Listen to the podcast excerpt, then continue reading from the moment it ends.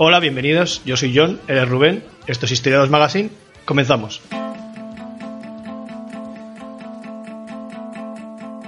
A continuación, las noticias del mes. Hey, hey, hey, have you heard the news today? Millions of people don't know what to think or say, and no congressman will ever dare to tell the truth. Bueno, pues hoy traigo tres noticias, como siempre, apasionantes. Una habla de herramientas, otra habla de... No, no hagas spoilers. No, no, otra Ah. habla, habla de, de genes Y otra habla de caquitas. Entonces, eh, vamos a empezar con la primera. Eh, Y yo esperaba un poquito de coprofagia primero. te la dejo a última, al final te dejo. Ah, vale, vale. Em, la primera caja de herramientas de la humanidad. Ese es el titular que vino en, en prensa y es que, bueno, pues se han descubierto en Etiopía cientos de útiles de piedra, eh, posiblemente fabricados por humanos hace eh, dos millones y medio de años, ¿no? Eh, la noticia esta sí es un poquito... humanos, humanoides. ¿no? ¿Eh? Bueno, Humanos. humanos dice, hace dos millones y medio de años un pequeño primate, luego ya habla de primates dentro de la noticia, ¿lo ves? Sí, sí, por eso digo. Un pequeño primate se acuclilló junto a un riachuelo y empezó a chocar dos piedras eh, con una destreza nunca vista eh, por aquellos territorios de África. Podemos poner eh, así a Lord Zarazustra de, de fondo, ¿no? Mientras eh, Sí, leemos sí. esto. El monolito al lado. El tema es que después de unos cuantos golpes, este primate se detuvo, miró su creación, que era una lasca fina, eh, una lasca afilada de apenas unos centímetros de largo, que es que está escrito, está escrito el, el- el artículo como así muy, muy literario, ¿no? Dice eh, una lasca afilada de apenas unos centímetros de largo que sujetó con orgullo entre sus dedos. Oh. Eh, Era la primera tecnología humana. El inicio de un largo periplo de innovación que continuó hasta la flecha, el arte, la espada, la música, los cohetes espaciales y los teléfonos móviles, cuyo control informático puede llegar a causar conflictos internacionales. Fíjate, y empezamos con la Alaska esta de este primate de hace dos millones y medio de años. O sea, desde la Alaska eh, se ha metido con Putin. Entonces, O sea, se Bueno, ha pegado un, se ha pegado eh, largo. comenta que bueno esto un grupo de arqueólogos encontró bueno este yacimiento en, en 2013 Eh, caminaban ahí cerca de un, de un riachuelo extinto y vieron sobresalir del terreno la punta de una de estas herramientas. Eh, estaban en una zona desértica al sur de Etiopía conocida como Bokol Dora. Eh, tras varios años de excavaciones, los investigadores han rescatado nada más y nada menos que 300 útiles de 300 útiles de- de- de- del suelo. La mayoría son herramientas pequeñas y afiladas, del tipo de tecnología que solo podría haber fabricado una mente poco más avanzada que la de un chimpancé, ¿no? Eh, quizá para cortar carne o alimentar un cerebro hambriento, ¿no? Como dice, de pensamientos y energía, para que veas tú cómo está este, eh, este artículo, ¿no? Pero bueno, eh, como decimos, las herramientas tienen una antigüedad de dos millones y medio, dos millones, dos millones eh, quinientos ochenta mil años, precisa la, la, la noticia. Pues sí que son, sí que Dos- son años. 2,58 millones de años, lo que podría convertirlas en las más antiguas atribuibles a un humano, según explica hoy el equipo de paleantropólogos de Estados Unidos, Alemania, Portugal, Sudáfrica, eh, Francia y Etiopía. Eh, como Y- tú te gustaría decir, un equipo... eh, Interdisciplinar. esto es. Y aquí estamos esperando, estamos esperando. Hay más Eh, países, ¿eh? Internacional, es, es doblemente inter. Es- Internacional e interdisciplinar. Esto es. Se ha publicado el estudio en la, en la, en la revista Proceedings de la Academia Nacional de Ciencias de, de Estados Unidos. El mismo equipo de científicos halló apenas 5 kilómetros ahí al sur de Bocoldora también los restos del humano eh, más antiguo conocido. Una mandíbula inferior de unas muelas pequeñas, estilizadas, características de un un homínido que ya comía carne y que vivió hace eh, 2,8 millones de años eh, el miembro más antiguo que se conoce del género Homo, el mismo a que en teoría pertenecemos nosotros, ¿no? Eh, junto a estas herramientas pues han aparecido 330 huesos eh, ya fosilizados de una serie de animales, pues antílopes, hienas, elefantes, cocodrilos y otros animales. Están muy desgastados y, y no conservan marcas de corte, pero mm, dan una idea del entorno en el que vivieron estos humanos, una, una sabana con pocos árboles, muy diferente a los bosques en los que vivían los, los primates más antiguos, más primitivos, ¿no? Como, como Lucy, de la que hablamos aquí ¿Eh? eh, el mes pasado, ¿verdad? Que vivió pues mm, por esta misma zona, pero un poquito antes. Lucy vivió hace 3,2 millones de años. Eh, ese cambio de paisajes en, en ese, en esos 700.000 años entre Lucy y estos, pues pudo contribuir a que los Australopithecus bajasen de los árboles para adoptar una vida más bípeda, ¿no? Aunque bueno, todo esto son hipótesis, ¿no? Eh, de algunos de estos Australopithecus surgieron los primeros humanos unos 400.000 años después. Eh, las herramientas líticas más antiguas que se conocen son de hace unos 3,3 millones de años y se atribuyen a chimpancés y otros simios. ¿eh? Eran martillos para abrir nueces, cosas muy básicas para abrir nueces o, o moluscos.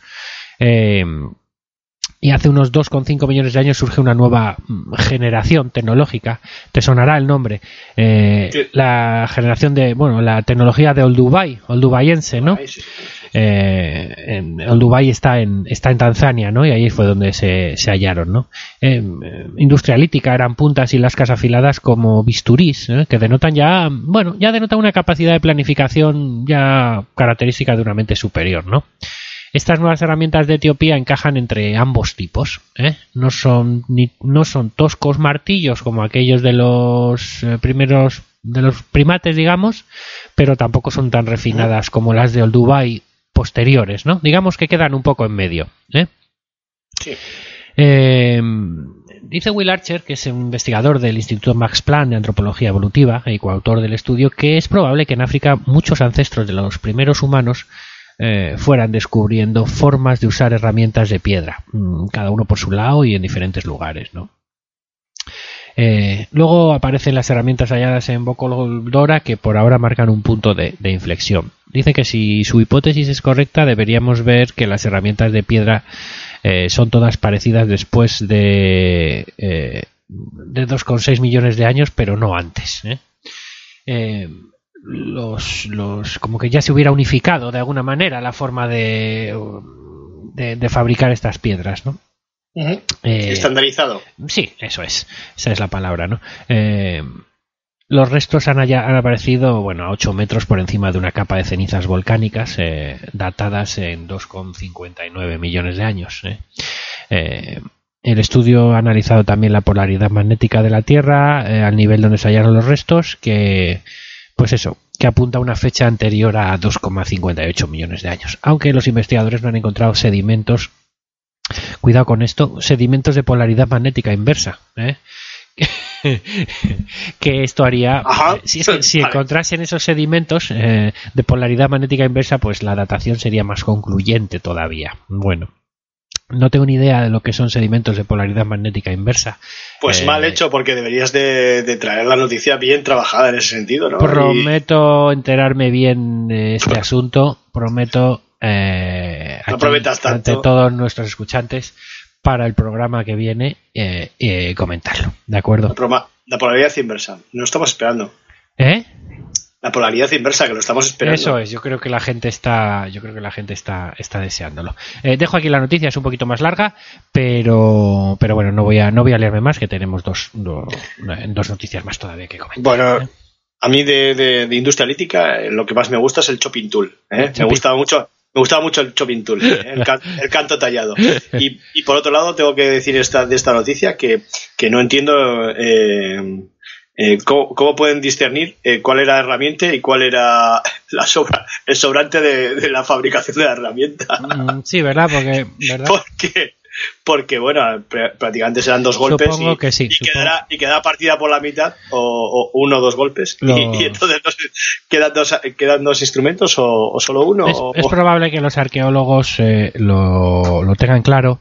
Eh, lo que pasa que aquí nosotros lo que trasladamos son artículos eh, aparecidos en prensa donde probablemente muchos de los detalles se pierdan, ¿no? O no sean tan, tan, tan, tan concretos como, como pueden ser. Claro, para eso habría que irse a la revista, al Proceedings de la, de la Academia Nacional de Ciencias de Estados Unidos, leerse, el, estudio, no leerse el estamos- estudio completo y tal. Pero Bien. no, no, no nos da tiempo a No todo está- eso. no estamos suscritos. Eh, Ah, no estamos, además que no estamos suscritos. eh, a esa no, al, Efectivamente. telepro- al teleprograma sí. Efectivamente. Netflix todo lo que quieras, pero a esa no.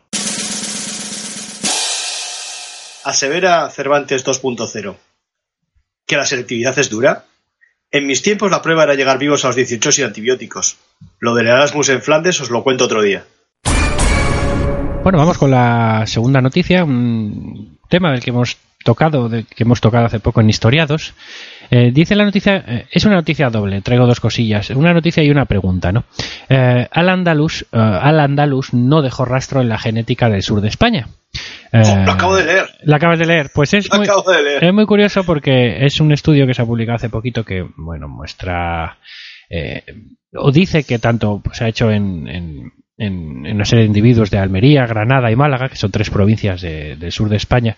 Eh, lo digo para nuestros amigos eh, mm, del otro lado del Atlántico que quizás no estén tan familiarizados con la geografía, ¿no? Eh, con la geografía española. Eh, entonces, eh, digamos que son las tres provincias donde más tiempo pervivieron los árabes en la península ibérica, ¿no? Hasta la toma de Granada a finales del siglo XV, ¿verdad? Bueno, para quien no esté familiarizado con la geografía española, no importa, porque ahora, según Civil War Bot, eh, ahora todo es La Rioja, o sea que Ah, sí. ha ganado la, ha ganado la guerra, ha ganado la guerra. Eso es. La nueva Rioja y la vieja Rioja. Ya hablaremos de eso alguna vez, sí. Eh, bueno, eh, entonces, tanto almerienses como granadinos o malagueños tienen lo mismo de africanos como los gallegos o los castellanos, ¿no? Que son eh, más del norte de la península, ¿verdad? Eh, a pesar de la larga presencia árabe y norteafricana en esta porción del sur de España, pues un estudio genético muestra ahora que su huella genética eh, apenas ha pervivido en ese, en ese sur, ¿no? Eh, ni siquiera hay diferencias genéticas significativas eh, de esta gente, almerienses, granadinos y malagueños, con otros pueblos europeos, lo cual es muy curioso. Eh, son unos investigadores de la Universidad de, la- de Granada, de la UGR, que han analizado el ADN de cromosoma Y. El cromosoma Y es de transmisión eh, patrilineal, ¿no?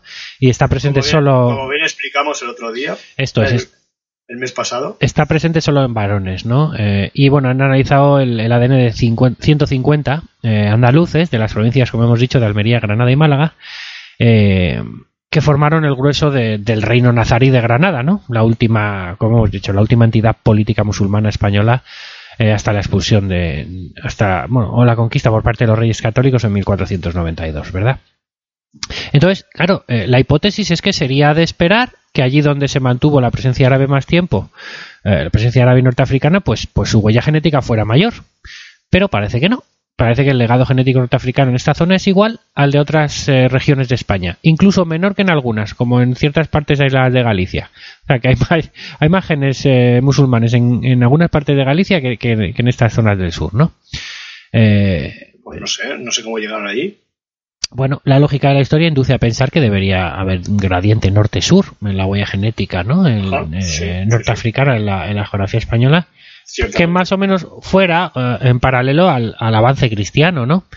Pero como hemos dicho, este, este trabajo eh, que se ha publicado en, en Scientific Reports, pues eh, dice que no. ¿eh?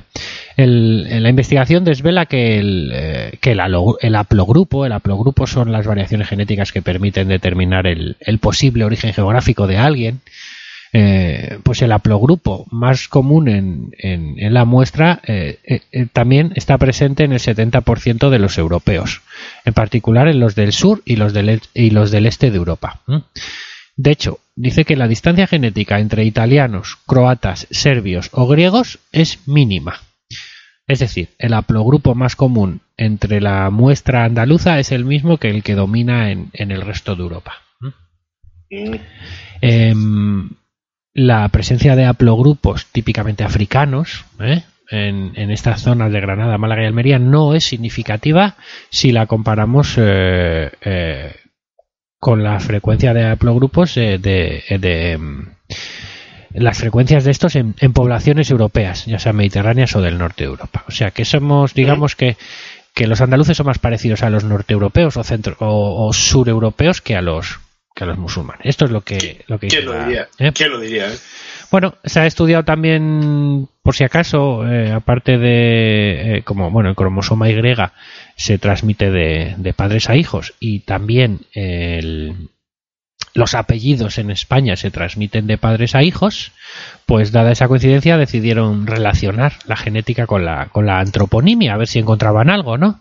Entonces buscaron una conexión de, de, estas 150 personas de sus apellidos, realmente eran 108 apellidos, porque algunos se repetían, ¿no? Eh, buscaron la conexión entre esos 108 apellidos con su alogrupo. Apl alogrupo, no, perdón, aplogrupo. 108 apellidos andaluces. Eh, la mayoría de ellos eran, la película. eran de origen castellano, la mayoría de esos apellidos, pero no encontraron una, una vinculación clara. Es decir, que no pudieron sacar ninguna, ninguna conclusión, porque, por ejemplo, quienes compartían apellido mmm, sin relación de parentesco, imagínate, dos personas que se apellidan García, aunque no tenían nada que ver una con la otra, pues mostraron una distancia mmm, genética similar entre ellos que la que tenían con otros de los, de los estudiados. Y luego de los seis apellidos de origen árabe que había en esta lista, solo uno identificaba a una persona con ancestros eh, de la península árabe. O sea que puedes tener apellidos árabes, pero no haber, no provenir de ellos directamente, ¿no? Ajá. Entonces, pues esta, estas, digamos que estos eh, estos estudios antroponímicos no, no, no, no se pudo, no, no, permitieron sacar ninguna conclusión, conclusión cara. Bueno, pero eh, de comer a la gente. ¿Eh? Pero dieron de comer a, a, mucha gente. Sí, sí, sí, no, está claro. Eh, la, la, porción musulmana de lo que sería España aguantó en el sur de la península ibérica, como hemos dicho, hasta al menos 300 años, ¿no? El avance de los reinos cristianos, pero ese tiempo extra, pues no ha dejado rastro extra. Eh, los motivos, eh, aunque, a ver, los autores del estudio son genetistas, eso que quede claro, no son historiadores, pues creen que una posible explicación a estos resultados podría estar en la expulsión de los moriscos. Eh, los moriscos son eh, esos musulmanes de, de Al-Andalus sí. que, que, se bautizaron tras la pragmática, la, la, la pragmática, de conversión forzosa de los reyes católicos. Primero, eh, primero en los, los rebeldes granadinos sabemos que se dispersaron por el resto de Castilla tras el tema de la rebelión de las Alpujarras, mediados del siglo XVI. Entonces ahí hubo una dispersión eh, de, de, de, descendientes de granadinos que pudo también dispersar este gen, ¿no? Y luego, por otro lado, lo que comentamos de la, la, la expulsión definitiva de los moriscos, que fue a comienzos del siglo XVII con, con Felipe III. ¿eh? Entonces, la mayoría salieron de los reinos de Valencia y de Aragón, pero entre aquella dispersión previa de los rebeldes de las Alpujarras y, que luego se expulsó a los moriscos y que encima eh, se, hubo repoblación, como es sabida, de todas las tierras con gentes venidas de, de, de, del norte de la península ibérica, pues parece ser que esto borró casi por completo el legado genético eh, eh, musulmán o norteafricano en el, en el sur de España. Entonces, eh, eso es un poco lo que, lo que cuenta el, el artículo. Eh, uh -huh. A raíz del mismo hay otro artículo posterior en el mismo medio que habla de, eh, ya me llamó la atención porque uh, se titulaba Historiadores contra genetistas. ¿no? Entonces. Eh, sí, ese es el artículo que leí yo, sí. Eh, es, hay algunos historiadores que ya han expresado quejas contra esta investigación. Eh, y no es la primera vez que esto ocurre ni será la última. Eh, hay un centenar de científicos internacionales que ya publicaron hace tres meses en, en Science las aplastantes evidencias eh, genómicas obtenidas de 400 muestras de ADN antiguo de que una población, esto hemos hablado aquí, ¿no? De que una población llegada de las estepas rusas hace 4.500 años, ¿te acuerdas? Eh, reemplazó sí, sí, al 40% de la población ibérica anterior. Eh, incluidos casi todos los hombres de la península. Eh, se llamaban los Yamnaya, eh, hablamos de Sí. ellos, ¿verdad? Sí, y sí. comentamos que seguramente ellos fueron los que inventaron la rueda de radios ¿m? y que con ellas trajeron carros tirados por caballos, que eso fue lo que les permitió, eh, quizá el avance técnico más importante que les permitió conquistar media Europa, ¿verdad? Hombre, si hubieran, si hubieran inventado la, la, rueda lenticular, ya hubieran acabado con la Europa entera, pero ya la de radios, ya para los contrarrelojes le vería mal. Los Yamnaya, esto, hay una tumba verdaderamente ilustrativa eh, de hace 3.800 años, eh, hallada Sí. en Castillejo del Bonete, en Ciudad Real, que exhibe, Castillejo del Bonete. bueno, se llama así, y exhibe una pareja de la época, obviamente de gama alta, digamos, de, de, de alto Sí. copete, donde la mujer tiene un geno, el genoma local y el hombre es el de un, un Yamnaya, ¿no? Que, es lo, que era lo, más habitual en aquella época, porque como os digo, sustituyeron a prácticamente todos los hombres eh, anteriores de la península ibérica. Em, y esto es algo como muy nuevo. eh, Sí. Y que en nuestros libros de texto por lo menos no aparecía. Mm, Yo no había oído mencionar los Yamnaya hasta relati- hace relativamente poco. Hombre, en tu libro de texto prácticamente no venía de, de, De nada de lo que hablamos casi aquí, ¿no? Pero bueno, de, eh, de- de la caída del Imperio Romano para aquí, Sí. era, era, era todo... No, no estaba todavía. Eh, dice el artículo que esto todo esto es ciencia de primera división, digamos que está coordinada por uno de los genetistas más brillantes de nuestro tiempo, David Rage, un tío ya muy conocido que es de Harvard y del Instituto Médico Howard Hughes, ¿no? Pero esa publicación eh, estuvo precedida, pues, de, por una tormenta, ¿no? Eh, eh, que bueno parece girar en torno al concepto de, de migración, de, de invasión, eh, en torno al efecto de la influencia externa en los mitos nacionales de, de permanencia y, y arraigo en el territorio, ¿no? Es decir, mientras que los genetistas acumulan muchísima, como dice el artículo, petabytes de datos, ¿no? Que demuestran esos movimientos de población en todo el viejo mundo, los arqueólogos, prehistoriadores e historiadores parecen resistirse a esa cascada incesante de, de realidad, ¿no? Eh, armados solo con unas preconcepciones que resultan ya no solo débiles, ¿no? Sino también difíciles de introducir en el debate científico, ¿no? Ujú. Eh, uno de los genetistas que ha conocido más de cerca esas renuencias de los prehistoriadores es el propio David Rage, ¿no? Y como buen científico ha examinado a fondo el problema y ha encontrado la clave que lo explica, que los pone en, en- en su libro recién editado, lo comento por aquí por si alguien quiere leérselo. Eh, se ha editado en español que se llama ¿Quiénes somos y cómo hemos llegado hasta aquí? ¿Eh? Eh, Anthony Bosch, por si alguien quiere leérselo, ¿no? Ah, pues muy interesante título, ¿no? Eh, Eh, quiénes somos y cómo hemos llegado hasta aquí. Eh, mm, digamos mm, que lo que hace es que digamos hay un choque ahora entre lo que dicen los estudios genéticos con lo que han dicho los historiadores de toda la vida, ¿vale? Y Sí. lo que han dicho los historiadores de toda la vida que conforman los mitos formacionales o los mitos eh, sí los mitos nacionales no de, de pertenencia o de como hemos dicho de arraigo en un territorio verdad que ahora te venga eh, porque aquí siempre se ha dicho que, que eh, hablo del caso propio español no no celtas y iberos y de ahí venimos todos y, y el, la base de la nación española actual son los iberos y los celtas eso es así eh, eso es ¿Y lo- no- no es así? bueno, te quiero decir que eso es lo que se ha, ha venido diciendo siempre y no ha habido otra. Y, y Claro, como ves, eh, gente como David Reich y compañía, con esta teoría de los de los de los Yamaya, pues igual echan no, no, no todo por tierra, pero sí parte de, ¿no? de esa, con- pero de eso esa sería los concepción. Serían los celtíberos, entonces. Sí, bueno, pero entiéndeme lo que quiero decir. Que hay un choque. No, y que- entiendo, entiendo que, que, que habrá algo parecido en otros países, ¿no? Eh, esta ola vino del este y arrasó con todo lo que pilló, ¿no? Entonces, bueno, seguramente que oigamos más eh, en el futuro, eh, bueno, más debates o más encontronazos de, de este estilo, porque cada vez son más, eh, la genética está, está, perdón, la genética está más avanzada y cada vez son más los estudios eh, que se están haciendo eh, eh, al respecto, ¿verdad?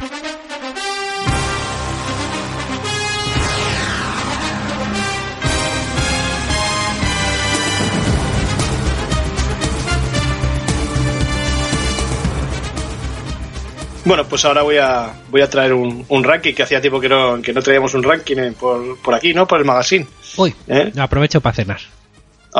Pero, pero desde luego, que falta de interés. Qué falta de interés total por no, Qué es falta de broma, interés. es broma, es broma. bueno, es que bueno. son unas horas intempestivas. eh, esto es meta podcast, como te gusta decir a ti, Sí, sí, sí, pero Metapodcast. me pilla sin cenar y voy a ir comiendo un poquito Bueno, de pues- piña mientras tú comentas el ranking. Pues lo voy a, lo voy a, voy a hacer un ranking, lo voy a partir en dos, porque como eh, eh, hay, que, hay que alargar en, en dos bloques, porque como tienes tres noticias, pues vamos a, eh, también es Meta podcast esto, pues lo vamos a partir en dos. Y vamos a hablar un ranking de, de- de- de intentos de magnicidio, ¿eh? ¿Cuáles son los, eh, los personajes que han, que han sufrido más intentos de magnicidio a lo largo de, bueno, eh, podemos decir de la historia, pero realmente es de, de estos últimos eh, siglos. Hacía mucho ¿Eh? que no traías un ranking, ¿eh? Sí, por eso, por eso Y digo que creo que sé quién es el primero del ranking. Así, Bueno, a bueno, no hagamos spoilers. No, ¿eh? no, no, no, no. Spoilers. ¿eh? No. Déjalo para otro día. Ah, pero va, a- claro, la segunda parte va a ser el mes que viene. No, no, la segunda parte será después de tu noticia. de- Ah, jolinas. O sea, vale, vale, vale. Vale, Bueno, vale. va, eh, son siete, ¿eh? Siete personajes. Hemos, O sea, eh, vas a hacer ahora tres y medio y luego otros Sí. tres y medio. Vale. Bueno, más o menos, más o menos. vamos con, vamos con el séptimo de la lista, que son siete, pues como podía haber sido diez, pero bueno, son siete para no alargarnos muchos. Vamos con el número siete. Y el afortunado es. Joseph Stalin, ¿eh? afortunado porque, porque solo fueron intentos de asesinato. Como, como todo el mundo sabe, bueno, eh, murió eh, más o menos a- en la cama tranquilamente. Qué agradable casualidad, porque luego voy a hablar un poco de él. Bien. Eh, el exsecretario general del Comité Central del Partido Comunista de la Unión Soviética y presidente del Consejo de Ministros de la Unión Soviética entre el 41 y el 53, eh, Joseph Stalin es el, el- el que está en este séptimo puesto con siete intentos de asesinato. Eh, según el bloque capitalista, esa gente tan malvada, la política de los líderes soviéticos la podríamos resumir en, en un antes tú que yo. Y consistía en purgar a todos sus opositores antes de que estos consiguieran descabezar el régimen y ocupar su puesto. Anticipación, que se llama, amigo. Como si, como si en el. Es como el si, mercado, amigos. Como si, lo- como si el bloque capitalista no lo hiciera. Bueno, mm, dicho lo cual se entiende que los jefes de la URSS eh, normalmente mm, solían morir. eh, o sea, perdón, solían, Solían morir. morir. sí, durmiendo tranquilamente en sus camas o eran asesinados. eh, no tenían. No había término no medio, ¿no? No tenía término medio, sí. Eh, de, los siete intentos de, sui- de- de- de suicidio, es decir, de asesinato que, sufrió Joseph Stalin, el primero conocido fue el 16 de noviembre del 31 por parte de un opositor llamado Ogariov, que llegó a sacar la pistola, pero miembros del NKVD, lo que, lo que después sería la KGB, lo interceptaron a tiempo. Stalin, para no dejar cabos sueltos, eh, solía mandar ejecutar a todos los implicados en, en- en estas tramas. ¿eh? A mediados de la década de los 30, eh, Stalin se convirtió en objetivo de una sociedad secreta llamada Kublok, Klubok.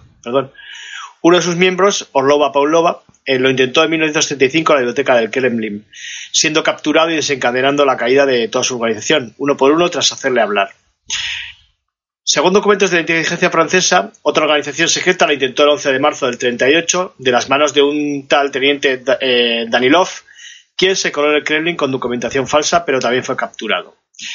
En 1938, el servicio secreto japonés lo intentó dos veces fallidamente usando desertores soviéticos y un espía conocido como Leo, posiblemente agente doble. Querían cazar a Stalin mientras se bañaba en el Machecha o en el desfile del primero de mayo, colocando una bomba en el mausoleo de Lenin. Ya en plena Segunda Guerra Mundial, el Tercer Reich lo intentó al menos tres veces que se conozca. Una en la conferencia de Teherán de 1943, otra empleando asesinos rusos en el balneario de Sochi y una tercera vez durante la alucinante Operación Zeppelin en 1944, digna de una película. En dicha operación, la Operación Zeppelin, los alemanes lograron estrellar medio entero un avión de transporte arado AR-232B de largo alcance detrás de las líneas enemigas a unos 40 kilómetros de Moscú. Este transporte, este avión de transporte era eh, un modelo ruso, eh, para que lo entendamos. Del avión desembarcaron dos grupos de fuerzas especiales vestidos con uniformes rusos, equipados con motocicletas para llegar a su destino y documentación falsa para infiltrarse en el Kremlin. En un puesto de control eh, le comentaron a un centinela que habían estado viajando toda la noche, pero resulta que había estado lloviendo y el soldado ruso se percató de que tenían los uniformes secos. Pues mucha preparación, pero no parecieron demasiado hábiles, así que los arrestaron. Finalmente, queda la intriga sobre, sobre Solo, si solo, Stalin- solo los arrestaron. Bueno, los Vale. arrestaron y, Vamos, vale. y pasaron, Lo dejamos pasaron, pasaron al, pues, al paraíso socialista. De acuerdo, eh, sí. Que cada uno entienda como quiera Sí, sí, el paraíso sí. socialista. Dejaron libre Eh, la, la plaza de parking. Vale, sí. Continúa. Finalmente queda la intriga sobre si Stalin murió por enfermedad en la cama de su dacha o si en realidad fue envenenado por, por Beria, eh, tal y como se clavaba en las memorias de, de, de Vyacheslav Molotov. Para que veas que esto, aunque no está en el ranking, para que veas que estos intentos no eran tan extraños, eh, su antecesor, Lenin, presidente del Consejo de Comisarios del Pueblo de Rusia entre el 17 y el 24, también sufrió los inconvenientes del cargo. El 30 de agosto del 18, cuando todavía no se cumplía un año de la Revolución de Octubre, ¿Este Lenin es, el, este es el número 6 del ranking? no, no, no, es solo para decirte que... que O sea, que, que- son 7, pero múltiples. Sí, Vale. solo decirte que, que- que- que el camarada Lenin también sufrió un atentado que lo dejó al borde de la, de la muerte, ¿eh? para que veas que, que el cargo también tiene sus cosas. Sí, ¿eh? efectivamente. ¿eh? efectivamente. Para que digan que... para que digan de, de- de- secretario general de- del Partido Comunista, pon el país que quieras. Generalmente la- los comunistas son muy propensos a recibir intentos de asesinato. Bueno, tras salir de una fábrica, Lenin, digo, eh, a la que había ido a dar un discurso en el sur de Moscú, escuchó el grito de una mujer cuando estaba entrando en un auto. Eh, al darse cuenta, Fanny Kaplan le disparó tres veces con una pistola Browning. Una bala le atravesó la chaqueta, pero no lo tocó. La segunda entró en el cuello y la tercera en el hombro. Fue trasladado de urgencia al Kremlin, donde los médicos intentaron curarle las heridas. A pesar de haber perdido mucha sangre, sobrevivió.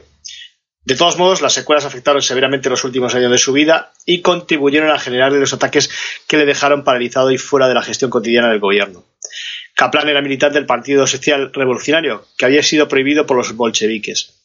Para ella, Lenin era un- traidor.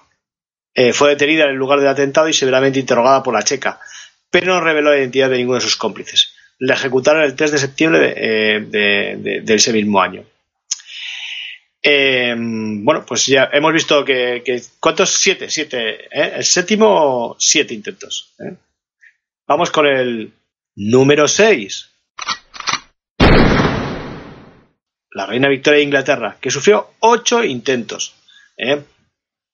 La reina conocida por dar nombre a la época victoriana durante el siglo XIX, como bien, como bien deberías de saber, ¿eh? que es una de las eras más rememoradas en el mundo anglosajón pues que, vendía una imagen de señora mayor borrachona ¿eh? y disfrutó de una tremenda popularidad entre los súbditos británicos. La mayor parte de atentados que sufrió a lo largo de toda su vida no fueron por motivos políticos, sino por el puro afán de protagonismo, notoriedad o enfermedad mental de los perpetradores, y casi todos fueron realizados con armas de fuego con una, una peculiaridad, para suerte de la monarca. Esta mujer parece que era inmune a las balas. ¿eh? La reina Victoria de Inglaterra fue tiroteada por primera vez en 1840 en 1842 dos veces, en 1850 de nuevo con una pistola que no funcionó o resultó estar descargada. Otra vez fue tiroteada en 1872 y la última en 1882. Prácticamente, como vemos, una vez por década, sin contar que en 1850 le intentaron abrir la cabeza con un bastón. Por supuesto, pues murió plácidamente en su cama como la mayoría de los protagonistas que hemos traído aquí. Sí. Y en el número 5, con 12 intentos de asesinato, Francisco Franco. ¿Eh? ¿Eh? El caso de Franco sería uno de esos casos de debate en cuanto al número de tentativas realizadas contra su vida. Se sabe que comenzaron incluso antes de estallar la Guerra Civil Española, mientras estaba en Canarias y continuaron tras los enfrentamientos por parte de facciones que querían reemplazarlo por una monarquía en un primer momento y derrocarlo después, a lo largo de todo su mandato por parte de organizaciones de toda índole. La gran parte de, de los atentados fueron neutralizados incluso antes de que se produjeran, gracias a la amplia red de infiltrados con la que contaba la policía del régimen, una escolta pretoriana y hasta el empleo de un supuesto doble en ocasiones. Este, este doble de, Franco ha salido varias veces por, por películas incluso, ¿eh? se hizo una película y, y, bueno, pues es un tema es un tema famoso este, este del doble que tenía Franco. Espérame en el cielo, una peli súper sí. muy chula, muy chula. ¿eh? Sí, bueno. está muy bien. Yo creo que habrá pasado mal el tiempo por esa película, no sé por Es qué. posible, yo la vi en su momento y sé que me, me gustó mucho. Me pareció, ese que, no me acuerdo, Chuslan Praver era que hacía la mujer del doble y tal, era una, una peli estaba muy bien. Eh, uno de los intentos más llamativos lo protagonizó Joseba Losegui en 1970, durante un partido de pelota vasca al que asistía el generalísimo. El Losegui se quemó a lo se lanzó contra Franco sin lograr acercarse. Años después, recuperado de las quemaduras, el Losegui llegó a ser senador de la transición. Y Franco, como sabemos, pues, pues, ¿cómo murió? ¿Eh? Pues sí, en Pues la cama. murió Eh, en la cama. Franco es que tenía una cosa que esto en los programas de nuestros amigos eh, Vende Humos lo dicen mucho. Eh, lo que llaman la baraca. La baraca, que no Ah, es sí, el sí, diminutivo de baracaldo, sino es una especie de bendición divina, eh, bendición divina, eh, que, que decían los moros, los moros, hablo de los moros porque era el término que en aquella época se utilizaba, ¿no? De cuando la guerra de eh, en el Rif, ¿no? Entonces parece ser que debió sobrevivir a algún tipo de, de- bueno, de o se salvó, eludió milagrosamente la muerte en alguna batalla, ¿no? En- sobre todo a partir de la batalla de El y y como luego también a lo largo de su vida pues eh, debió bueno debió como tú has contado no eh, sobrevivió a una muerte casi casi segura pues este toque divino parece ser que se quedó en el en el subconsciente no decía que, que tenía que, que, estaba como protegido no eh, bueno ya sabes en fin un poco de propaganda y un poco de, de, de, todo junto pues hace eh, que se atribuyan eh, ciertos ciertos dones a ciertos personajes. Con el número 4 tenemos a, a Charles de Gaulle con 31 intentos de, de magnicidio. ¿Eh? Ya nos ponemos en números importantes. ¿eh? El líder de la Francia libre durante ya estamos la hablando, mundial. ya estamos hablando de un no parar, ¿sabes? De que, sí. de que durante la, Gaulle, joder. Sí, decía que el líder de la Francia libre durante la Segunda Guerra Mundial y después presidente de la República Francesa fue otro de esos individuos que llevó colgado una diana durante, durante toda su vida, ¿no? Como vemos. El atentado más pintoresco se produjo en 1945, durante los últimos días de la guerra, mientras se daba un baño de multitudes paseando por París. Francotiradores alemanes, partidarios del gobierno de Vichy, empezaron a disparar intentando cazarle desde cierta distancia. De Gaulle, sin percatarse de los disparos, seguía ensimismado saludando fervorosamente a la población mientras la, las balas del rifle eh, pasaron rozando su cabeza. Su asistente le llamó la atención. Oiga, agáchese, que nos están disparando. En un primer momento, De Gaulle no hizo caso y siguió saludando, pero como le estaban tirando de la chaqueta, terminó por agacharse protestando. Bueno, ya voy, ¿eh? dijo más o menos. ¡Qué prisas! Be, be, vamos a ver que, que, era un poquito. Yo creo que aquí eh, entra, eh, entra la mito, el mito, porque, sí, porque tiene siempre una, una, buena respuesta en cada, en cada uno de los intentos más eh, ah, sí, Tiene la típica frase lapidaria en cada. ¿no? Sí, sí, sí. En 1961, la OAS, una banda paramilitar disidente, plantó un coche bomba que debía estallar al paso del Citroën de ese tiburón en el que viajaba de gol. Los terroristas calcularon mal el momento de la detonación, haciendo estallar la bomba antes de tiempo. Eh, de Gaulle vio como un vehículo volaba por los aires delante suyo, sin inmutarse. Se limitó a decirle al chofer, más rápido. El atentado más famoso se produjo el 22 de agosto del 62, evento que inspiró la famosa novela de Frederick Forsyth, Chacal. Ah, Chacal, sí. sí. Los jefes de, de la OAS, hartos de fallar, planificaron una macroemboscada para acabar definitivamente con él. Varios de sus miembros apostaron en el barrio de Petit Clamart, en París, por donde debía pasar el, el famoso Citroën Tiburón del, del, mandatario en dirección al aeropuerto de Orly. En el momento en el que hizo acto de presencia, sacaron los ametralladores y abrieron fuego automático contra la limusina que recibió. El aeropuerto de Orly, este volaba en bajo coste entonces. Sí, Low sí, cost. sí, sí, Vale, vale. Hombre, y ya un, un, un Citroën tiburón, tiburón tampoco, que tampoco, tampoco era una cosa para echar tiros, ¿no? sí. Oh, pues para echar tiros. Un, era un tipo humilde. Era, ¿eh? bien, bien, bien, bien, dicho de echar tiros, porque eh, abrió un fuego automático contra la limusina que recibió 14 impactos de unos 90 realizados. Vemos mm. que la puntería tampoco era. No. Eh, eran paramilitares, pero poco. Eh, total, que le rompieron la luna trasera y las cuatro ruedas mataron a los dos escoltas que iban en moto detrás del coche, pero el Citroën aceleró y logró escapar. Cuando comenzó el ataque, De Gaulle de nuevo ni se mutó y se negó a agacharse. Su asistente le rogó que bajase la cabeza y el presidente respondió: Bah, disparan como cerdos. Una bala le pasó rozando la cabeza y finalmente lograron hacerle que se agachara. Cuando se alejaron lo suficiente de los tiradores, De Gaulle se incorporó de nuevo. Eh, hizo un ademán de quitarse el polvo de los hombros y continuó el viaje como si nada. Tanto él como su señora salieron ilesos. Murió en 1979 viendo la televisión en su casa.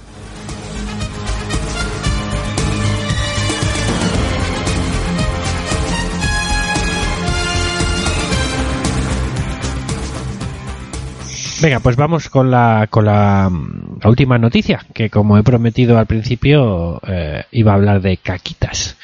Eh, no, es... no empecemos con los diminutivos, por no, favor. Y no es que al, pan, pan, al pan pan, al vino vino y a las heces heces. Esto es. Y no es que las noticias nos vaya a, a traer nada, ningún descubrimiento. Pero bueno, sí, me ha parecido curiosa. Y es que habla de que excrementos. Fíjate lo que dice el, el titular excrementos de 8.000 años muestran cómo vivían los primeros agricultores.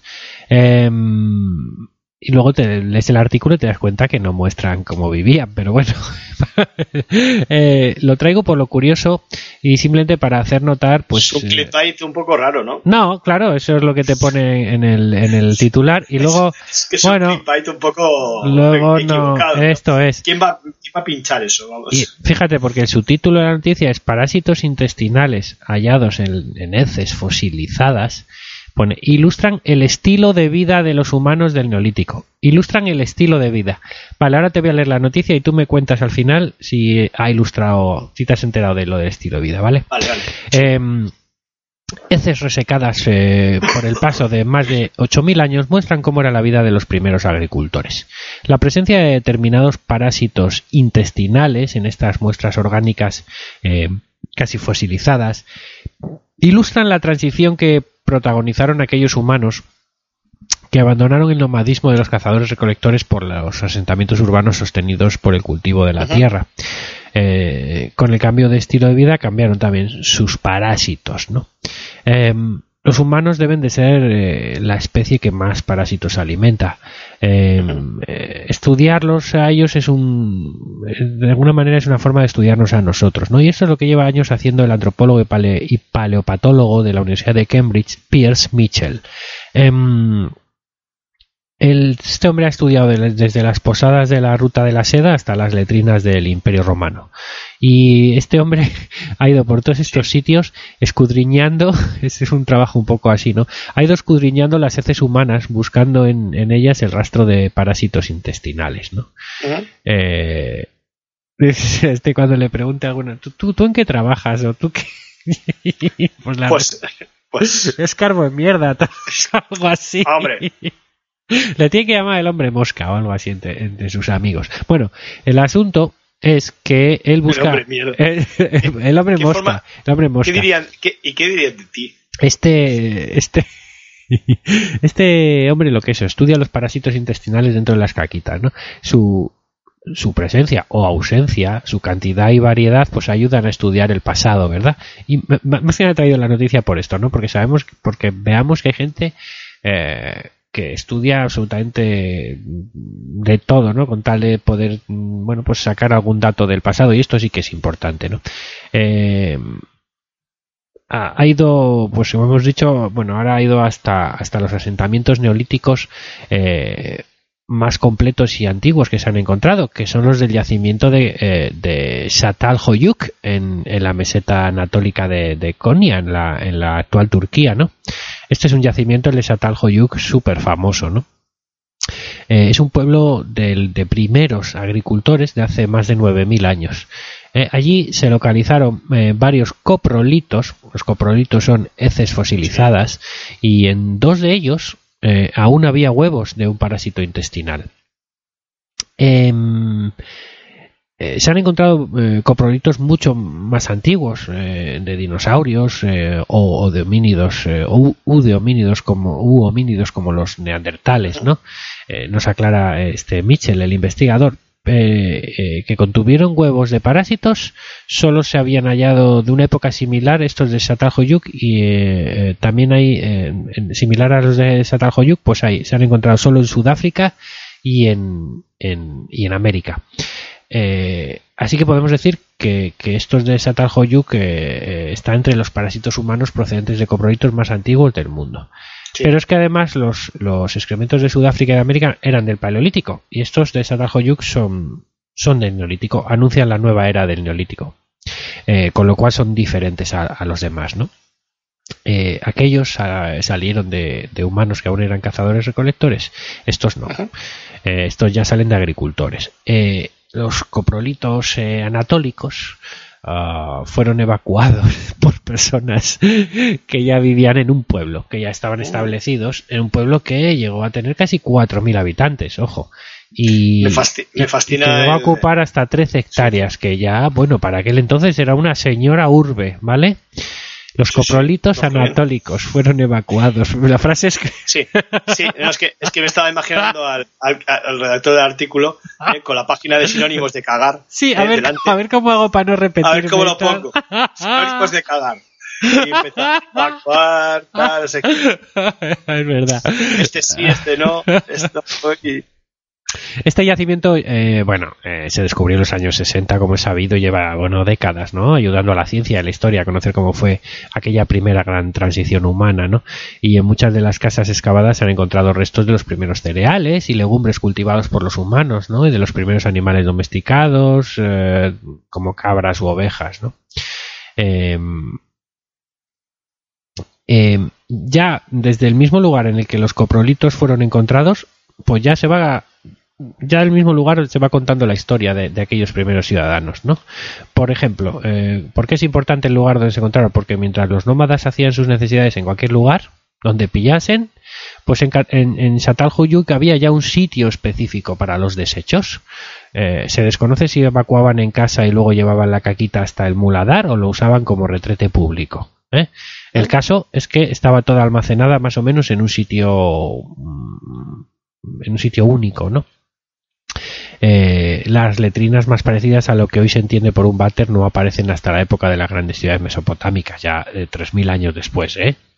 Eh, no, no pensemos que aquello era un- una cosa eh, muy, muy, muy avanzada. Eh, Mitchell y sus colegas hallaron cuatro coprolitos de uno de, en uno de estos eh, muladares de Satalhoyuk, eh, cuatro coprolitos que fueron eh, expulsados. John, aquí tenemos otro, otro Sí, sinónimo sí, sí, expulsados. fueron, fueron expulsados entre el 6410 y el 6150 antes de, antes de, de esta era, ¿no? Del análisis de un gramo de estos excrementos eh, por distintos medios concluyeron, tal y como cuentan en la revista especializada Antiqui, que eran restos humanos y no de ningún animal.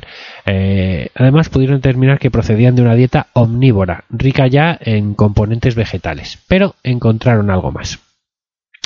En dos de ellos hallaron varios huevos de tricocéfalo, eh, que es un, hematodo en, forma de látigo. Estos, los, gusanos estos eh, adultos miden entre 30 y 50 mili- eh, milímetros, ya poca broma, ¿eh?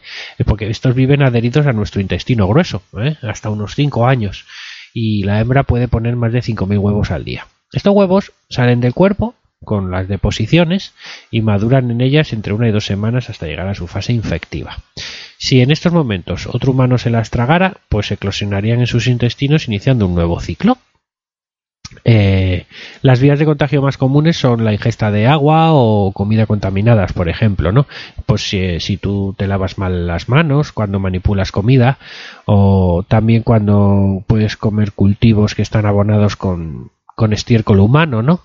Pues por todo esto se contagian estos, estos tricocéfalos.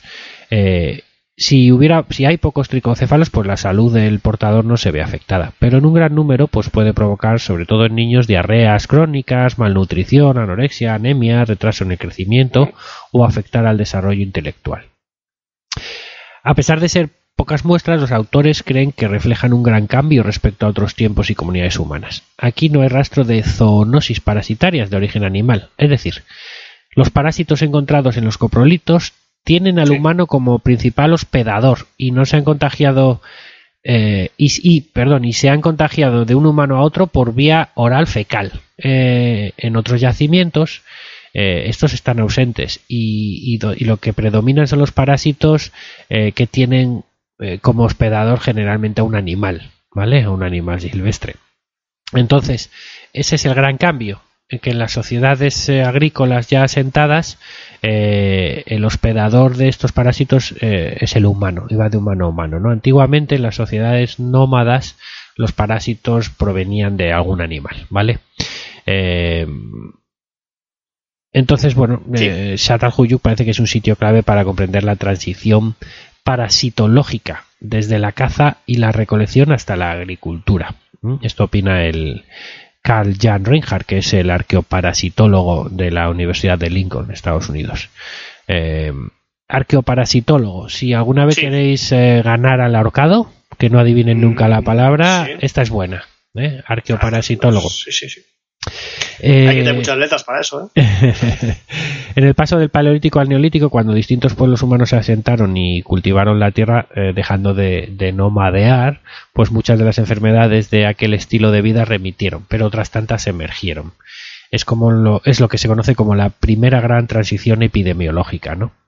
Eh, Reinhardt, no relacionado con esta investigación, eh, recuerda que varios estudios habían destacado anteriormente la pésima salud de muchos de los habitantes de, de Chatal-Huyuk.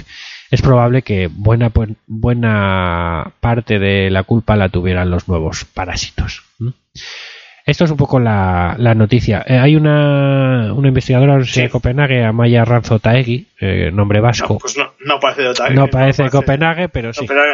Pero esta no está relacionada con este trabajo, pero sí que conoce asentamientos eh, cercano y Medio Oriente y dice que, bueno, que, que solo con dos coprolitos pues es bastante aventurado obtener conclusiones. ¿eh? que habrá que ver qué dicen nuevos estudios en el futuro, ¿vale? O sea que vamos a tomar esto un poquito con, pinzas, ¿no? Porque no vamos a, generalizar, como digo. Eh, pero, eh, ¿tú te has enterado de un poquito de, ¿El modo de vida? del estilo de vida de los humanos del Neolítico? Pues no, no mucho, la verdad, no. Tampoco ¿Eh? es que... No, no. No, tampoco tenía mucho interés, o sea, tampoco... No tenía redes sociales, que me puede interesar. Esa gente no no, no, no es influencer. bueno, lo que quiero decir es que, que, bueno, sí que hemos sacado algunas conclusiones, pero como que evidentemente las enfermedades cambiaron eh, una vez que se asentaron y tal, pero, pero poco más. Ah, y que tenían un, un sitio común para poner sus deposiciones. ¿eh? Hasta aquí, amigas y amigos, eh, las noticias del mes.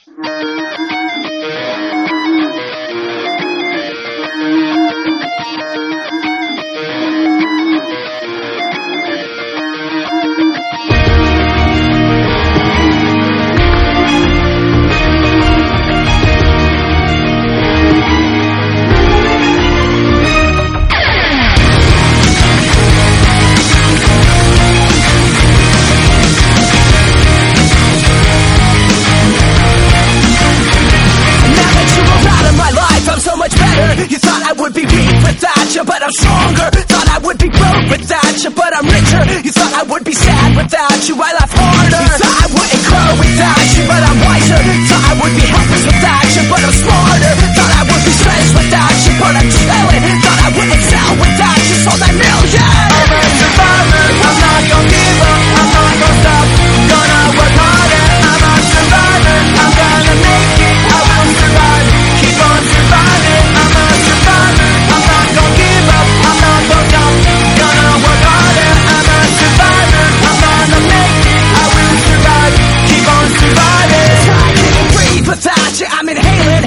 Couldn't see without you, perfect vision. Thought I couldn't last without you, but I'm lasting. Thought I would die without you, but I'm living. Thought that I would fail without you, but I'm on top.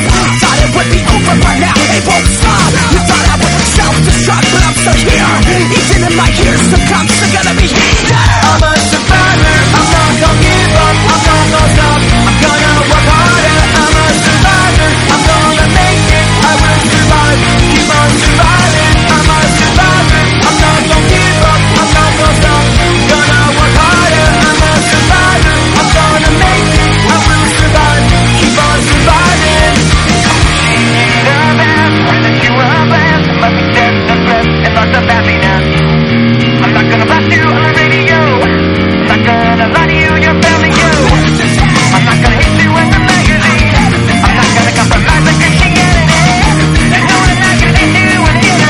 Seguimos con el, con el ranking. eh, vamos a- al podio, Sí, sí, ¿no? estoy que no vivo. De hecho, ya has visto, Ah. he, he querido acabar mi noticia rápido para, para, para, para escuchar este, este, este final Ah. de ranking. Rápido, no, no sé. No se ha notado. Mm, bueno, ha sido un poco diarreica la noticia. Déjalo ya, déjalo ya. Vamos a, vamos a evacuar el ranking. Venga, eh,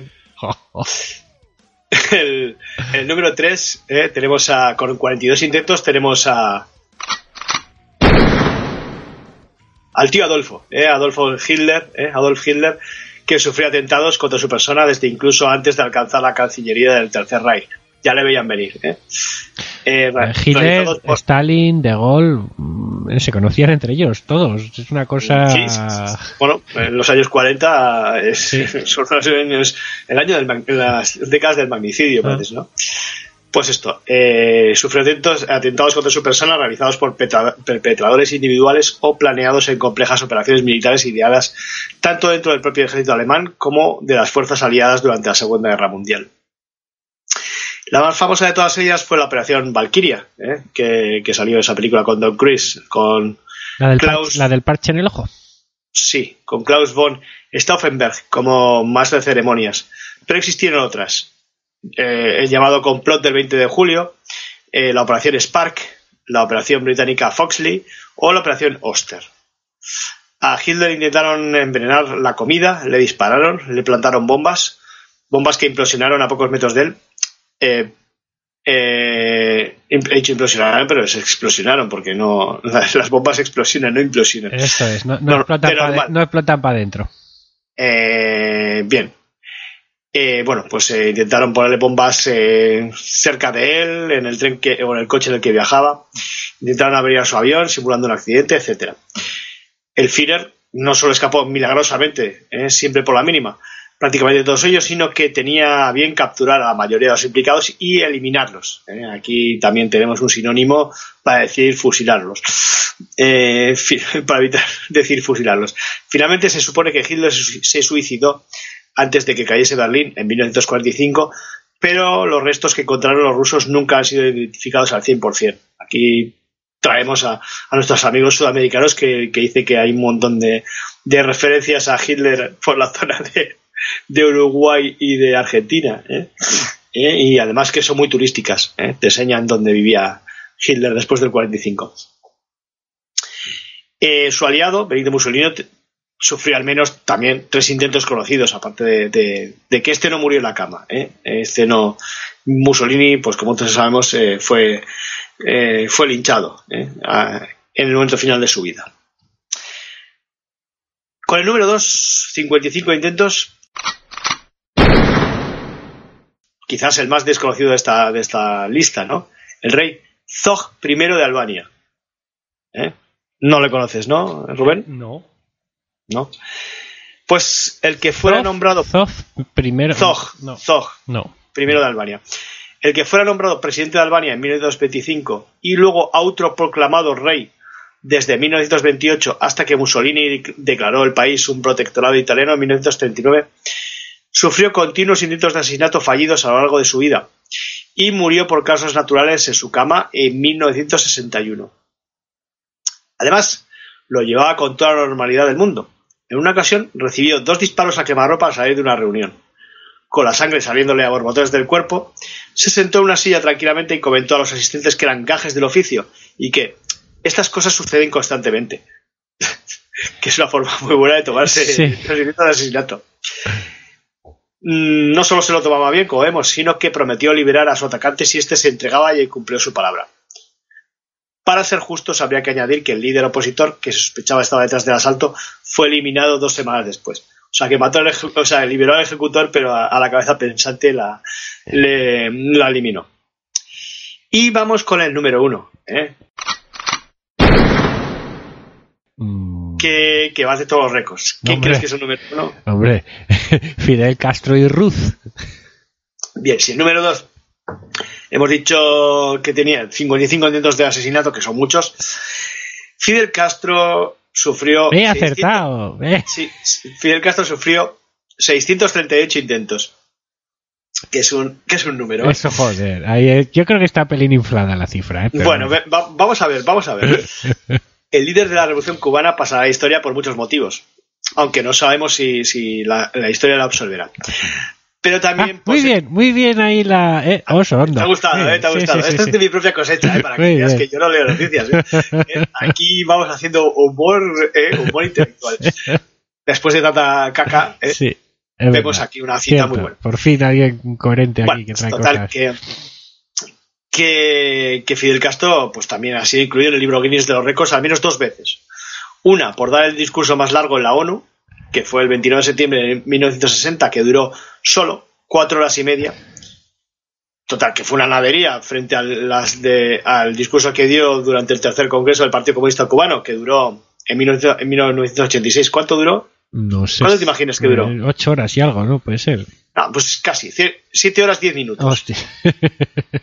Yo tengo que decir que, que he asistido a un, pero ya estaba muy mayor, a un discurso Ya de no estaba en plenitud, ¿no? Ya era. y, y estuvo tres horas divagando. Nah, aquello Pero ya. divagando. Por allá apareció Rajoy y tal, divagaba. Pero bueno, era entretenido, era una cosa como entretenida. Eh, todos estaban mirando para todos lados, por, por cierto. La segunda entrada en los Guinness es como el individuo que más Lo intentos que de pasa es que a esos mítines, pues había que ir. Había que ir. Hombre, ya, pero bueno. Por lo que fuera. Por lo que fuera. Continúa, que no te quiero cortar. decía que la otra entrada de los Guinness es como el individuo con más intentos de asesinato documentados, eh, con 638 en su haber. Documentados. La mayor parte de ellos eh, orquestados por la CIA norteamericana, aunque solo alrededor de 150 llegaron a ejecutarse. Todos, y digo todos bien, todos los presidentes norteamericanos desde Eisenhower hasta Clinton intentaron enterrar al comandante. Parte de, estos intentos se conocen porque estaban recogidos con pelos y señales en los documentos secretos que fueron desclasificados por la CIA en 2007. A Castro intentaron liquidarlo de las formas más variopintas que, que se pudiera imaginar. Vamos a, vamos a repasar algunas, las más curiosas. Le intentaron colar pastillas envenenadas en la comida. Tampoco esto no es muy raro, ¿no? Le cambiaron los puros por cigarros intoxicados con botulina o por explosivos. Aunque aún existe el debate respecto a si esta maquinación tenía el objetivo de asesinarlo o conseguir que se le cayera la barba, otro de los símbolos del castrismo. Una confabulación similar pretendía impregnar sus puros con sustancias alucinógenas para que el líder cubano hiciera el ridículo en público. Hay que ser malvado para querer quitarle a un hombre su barba, eh. Sí, sí, sí, sí. Lo dices tú bien, ¿eh? Que sabes de la importancia de la barba. Por eso. Otro complot sugería incluir material explosivo en el tabaco, con la intención de que al encender ocurriera un estallido. Pues eh, ninguno de estos planes fue llevado a cabo por la dificultad evidente que representaba llegar hasta los cigarrillos personales de Castro. Y cambiarlo, en serio. ¿eh? También le tintaron el traje de buceo con un veneno tópico. El problema radicó en que no encontraran la manera de, lograr que el comandante aceptara eh, eh, un obsequio como, un traje de buceo nuevo que, resultaba bastante inusual, ¿no? Le plantaron una concha explosiva en el fondo del mar en la zona que iba a realizar una inmersión. ¿eh?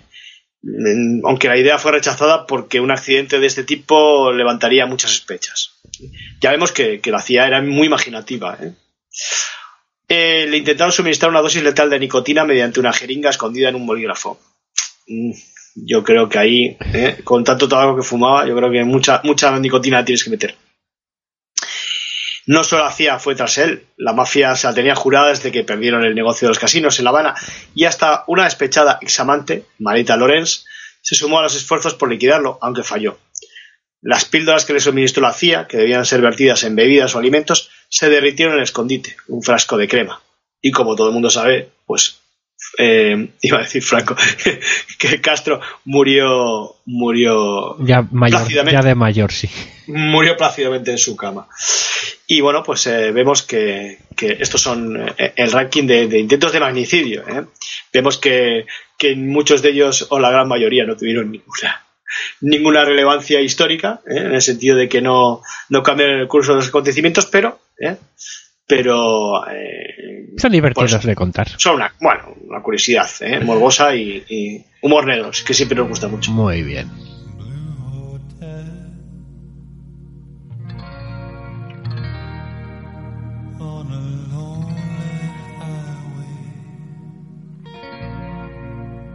Blue Hotel.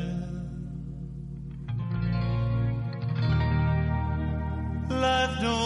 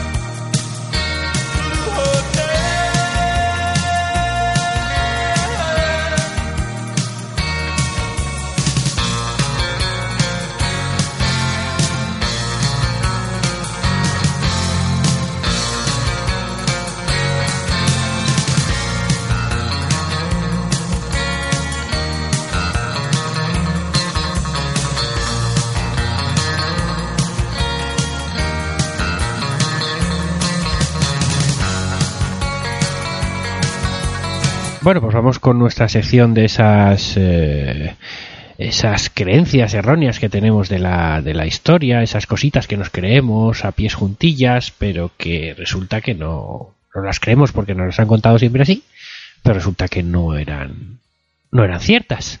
Bueno, Eh, antes de que empieces, antes de que empieces, me parece muy mal, Rubén, Sí.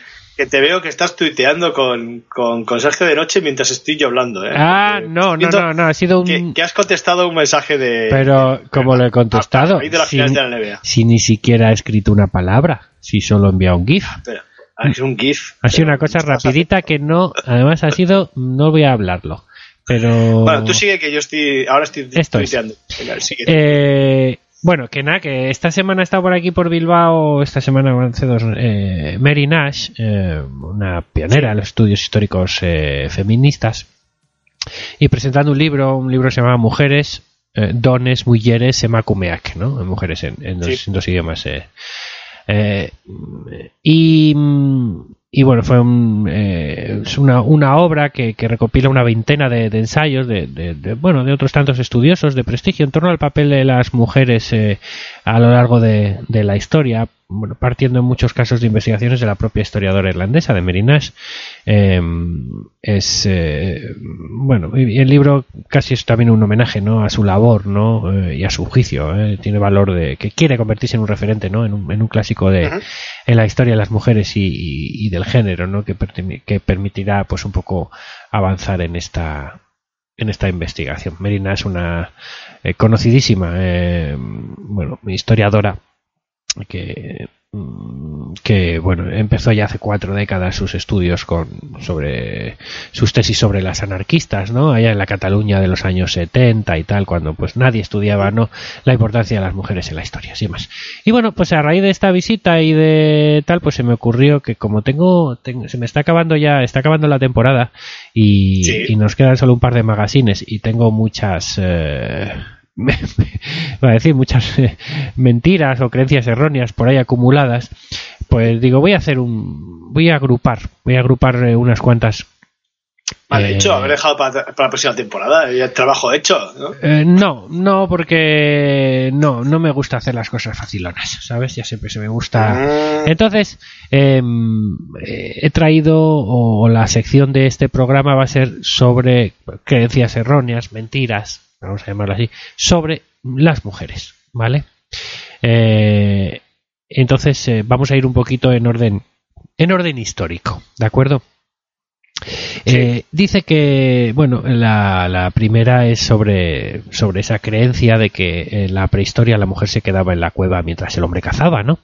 Es un poco una de las cosas más eh, eh, que más está en nuestro en nuestro consciente colectivo, ¿no? Cuando veíamos una sociedad patriarcal. a sí, Vilma Picapiedra, Betty Marmol, ¿no? A esa, a esa Loana, ¿no? De, de la película hace un millón de años, a que quería Raquel Welch, ¿no? Con aquel triquini tan, tan chulo que llevaba, ¿no?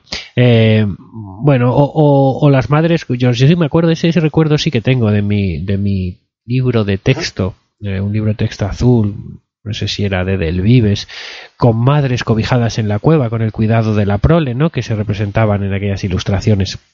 Entonces esa imagen de la mujer prehistórica siempre en tareas del hogar y de la familia mientras el hombre cazaba se forjó en el siglo XIX de la mano de científicos como por ejemplo y sin ir más lejos Charles Darwin, ¿no? el padre del evolucionismo que consideraba obvia la superioridad intelectual masculina ¿eh? y esto se refleja en, el origen del hombre y la selección en relación al sexo ¿no? de 1871 eh, el hombre consigue más eminencia que cualquier en, cualquier actividad eh, que emprenda mmm, de la que puede alcanzar la mujer tanto si requiere pensamiento profundo, poder de raciocinio, imaginación aguda o el empleo de los sentidos o de las manos. Escribía, escribía Darwin, ¿no?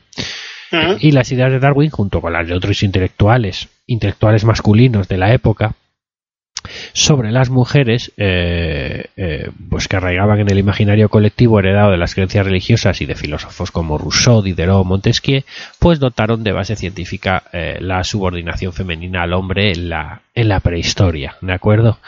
Uh -huh. Y hay investigaciones recientes que han dado la vuelta a este supuesto comportamiento sumiso de la mujer, ¿no? En la, en la supervivencia del núcleo familiar. Hay un estudio del Departamento de Arqueología de la Universidad de Cambridge, eh, Cambridge, Reino Unido, Eh, Sí, eh, hay otro que dicen que las mujeres eh, centroeuropeas de los primeros eh, 6.000 años de, de agricultura tenían los brazos más fuertes que las campeonas de remo actuales. Eh, tenían destreza física probablemente obtenida mediante actividades como labrar el suelo, cosechar manualmente y moler el grano durante horas para, para hacer eh, harina, por ejemplo, ¿no?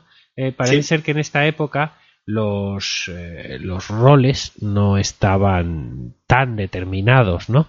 Eh, eh, digamos que la supervivencia era, era básica y era lo, lo primero y requería asignar distintos papeles, ¿no? Hay libros como Arqueología Feminista que sugieren que, que arqueólogos como el sacerdote vasco muy conocido por aquí, José Miguel de Barandarán, def- definieron la, la prehistoria pues desde sus prejuicios, ¿no?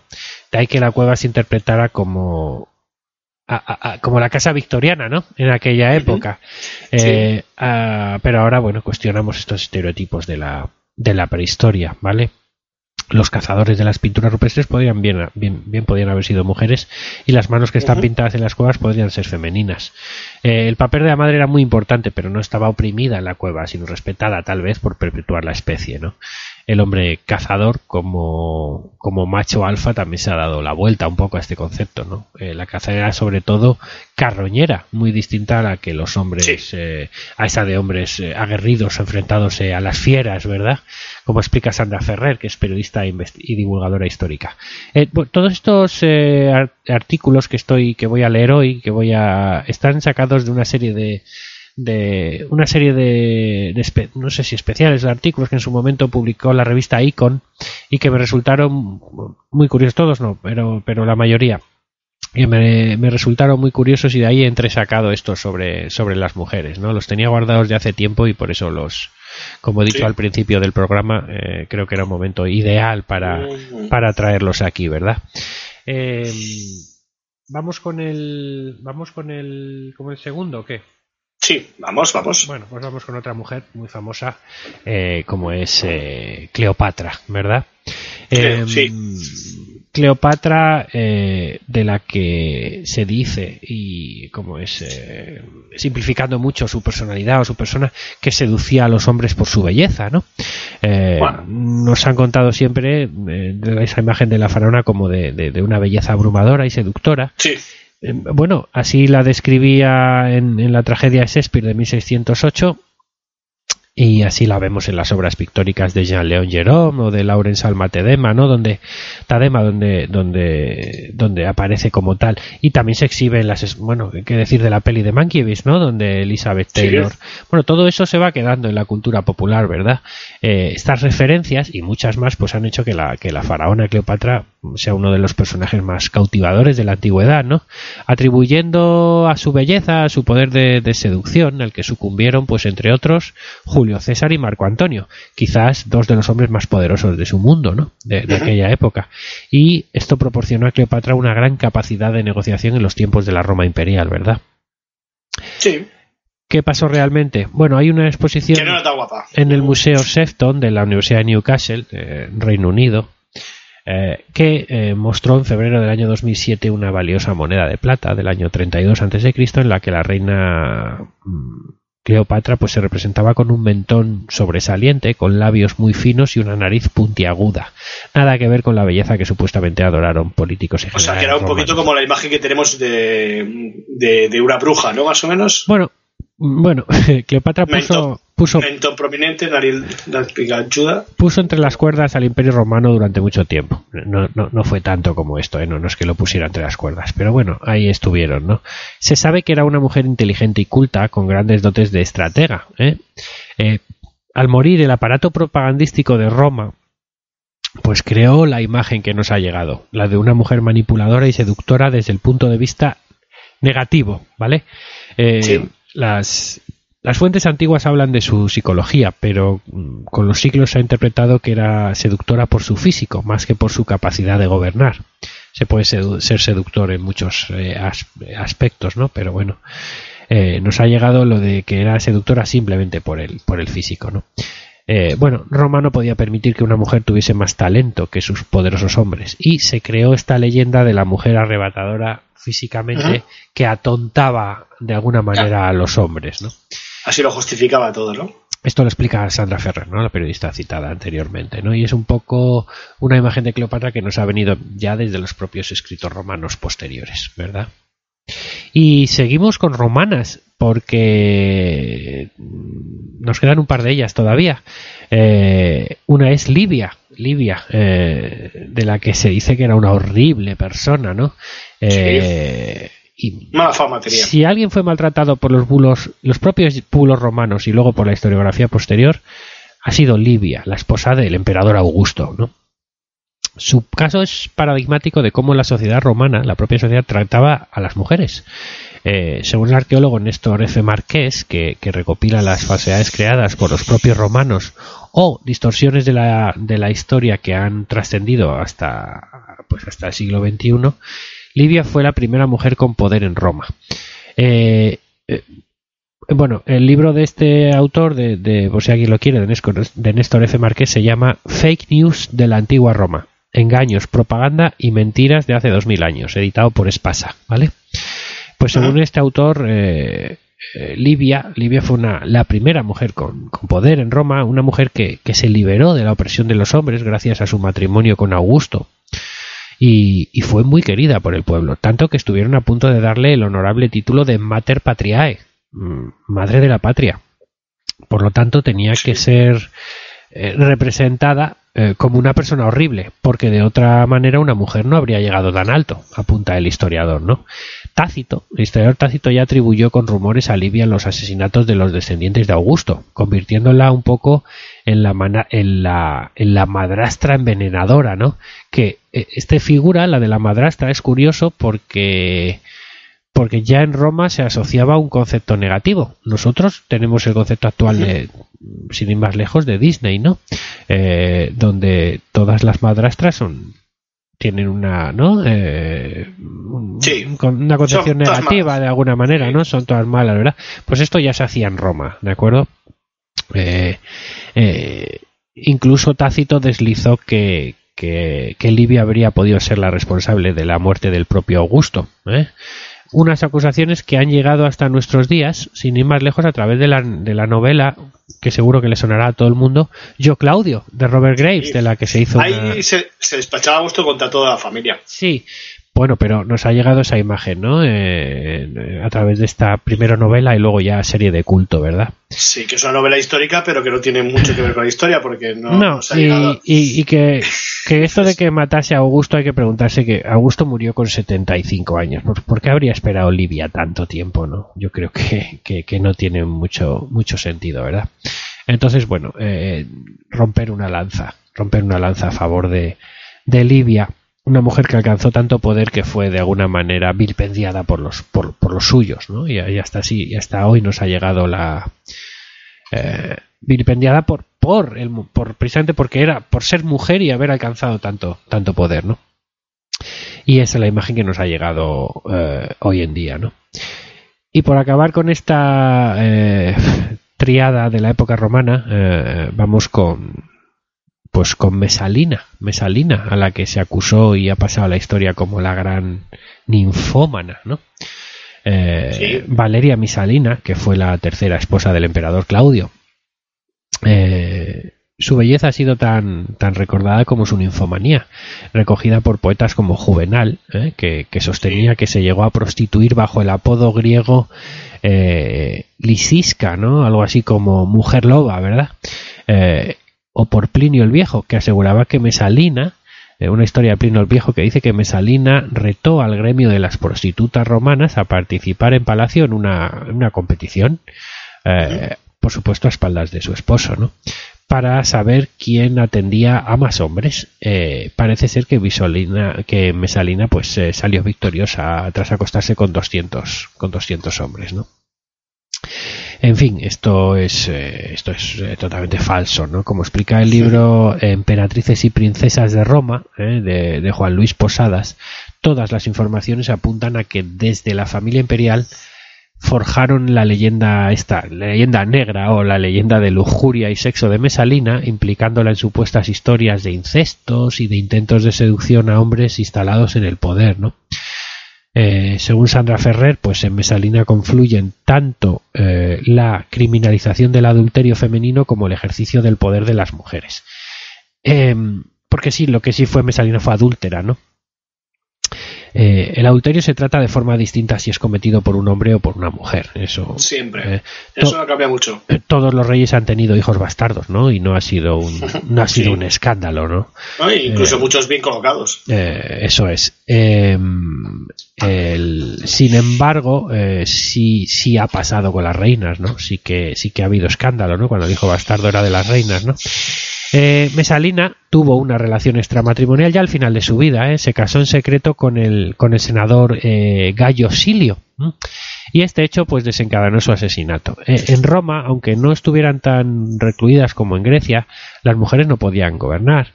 Eh, Mesalina quiso controlar el poder en una sociedad que negaba a una mujer, que negaba que una mujer tuviera ideas políticas o capacidad como estratega, ¿no? Y por eso se denigró su figura eh, al acusarla de ninfomanía, cuando, como hemos dicho, en realidad lo único que fue es infiel, ¿no? Eh, es un poco el mismo caso, un caso similar a lo que podía haber sido Libia, ¿no? Un tiempo antes, ¿no? el, de, el de denigrarla simplemente por haber alcanzado poder siendo mujer, ¿verdad?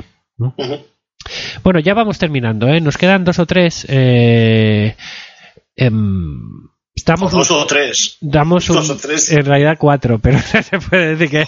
Eh, vaya. Eh, pero voy a abreviar, voy a abreviar. Em, esta es una tontería, pero, pero el tema de, vamos a saltar unos siglos para adelante, ¿vale? De que Isabel la Católica no se cambiase de camisa hasta conquistar Granada. ¿Se conoces esa historia? Ojo, sí. Es una de las, es una de las, eh, ah, eh, cuando hablamos de cambiarse de camisa hablamos de, la higiene en general, ¿no? De la higiene personal. Es una de las intimidades que, que han trascendido de la vida de Isabel la Católica es la creencia popular de su falta de higiene, ¿no? Esa carencia en el cuidado personal se recoge en una de las sentencias palmarias atribuidas a la reina de Castilla, presuntamente pronunciada. Muy pura, la pura, ¿no? Sí, precisamente pronunciada en 1491, en la que prometía no cambiarse de camisa hasta que Granada fuera tomada por el reino cristiano, ¿no? Eh, ¿Qué pasó? Bueno, aunque algunos expertos eh, asignan tan exótica promesa a su tataranieta, Isabel Clara Eugenia, hija de Felipe II y gobernadora de los Países Bajos, que de forma simbólica juró no mudarse de camisa hasta pacificar Flandes y que sus tercios tomaran la ciudad de Ostende, el consenso general apunta a que la frase no fue más que un cliché literario de los cronistas de la época, ¿vale? Es posible, esto sostiene algunos historiadores, que su pestilencia fuera cierta en sus últimos meses de vida, ya que murió con el cuerpo ulcerado, ¿no? Hay dos imágenes de Isabel, de la que de la de los que la quieren beatificar y los que dicen que era el demonio encarnado, ¿no? Que se vincula eh, pues a la expulsión de los judíos, la instauración de la Inquisición y la culminación de la, de la Reconquista, ¿no? Cosas que bueno pero eran cosas que se hacían en el resto de el resto de Europa. Eh, se creó una imagen de mujer ultracatólica fanática en contra de cualquier creencia que no fuera la suya no la anécdota de la camisa que no tiene base histórica vale sirvió para acusarla. Bueno eh, por el contrario su confesor fray Hernando de Talavera le decía que no se excediera que no se excediera tanto mm, con la higiene y el cuidado de su aspecto físico bueno, pues eh, otro, otro caso parecido al que contábamos en la antigua Roma, ¿no? Eh, de simplemente denigrar a las mujeres, ¿no? Por el mero hecho de serlos, de ser poderosas, ¿no? Eh, Matahari, Matahari, hay muchas dudas de que fuera espía. Sí. Matahari, holandesa, nacida como Margareta Gertruida Selle, que ha trascendido como, bueno, de hecho, ha pasado la historia como la espía por excelencia, ¿no? Eh, esta holandesa, como decimos, de, familia acomodada, se le acusó de traicionar a los soldados franceses en pro de los alemanes. Eh, en la Primera Guerra Mundial, ¿no? Tras ser juzgada por pasar información secreta al gobierno francés, eh, eh, del gobierno francés al Estado alemán durante la Primera Guerra Mundial, pues fue condenada a muerte en julio de 1917, ¿de acuerdo? Y allí fue, fue fusilada, No hay ningún documento que confirme al 100% que Matahari fuese una espía. Eh, esto asegura Alma Leonor, una historiadora y autora de Las sí. mentiras de la historia. Es una opinión con la que coincide Ángel Rubio, vicedecano de Estudios y Calidad de la Universidad Complutense de Madrid. Parece ser que su ejecución poco o nada tuvo que ver con su actividad como espía. En realidad acabó siendo un chivo, un chivo expiatorio. La, la estrategia militar de los franceses durante la guerra fue un auténtico desastre. Un desastre que tuvo como consecuencia pues, miles de muertes en las trincheras. Eh, para desviar un poco la responsabilidad del Estado francés y lidiar con la decepción del pueblo, pues se acusó, por ejemplo, a Matasari, a Matahari de ser espía, ¿no? Y de ser la única culpable de los catastróficos acontecimientos, por pasar información alemán, a los alemanes y Sí. tal.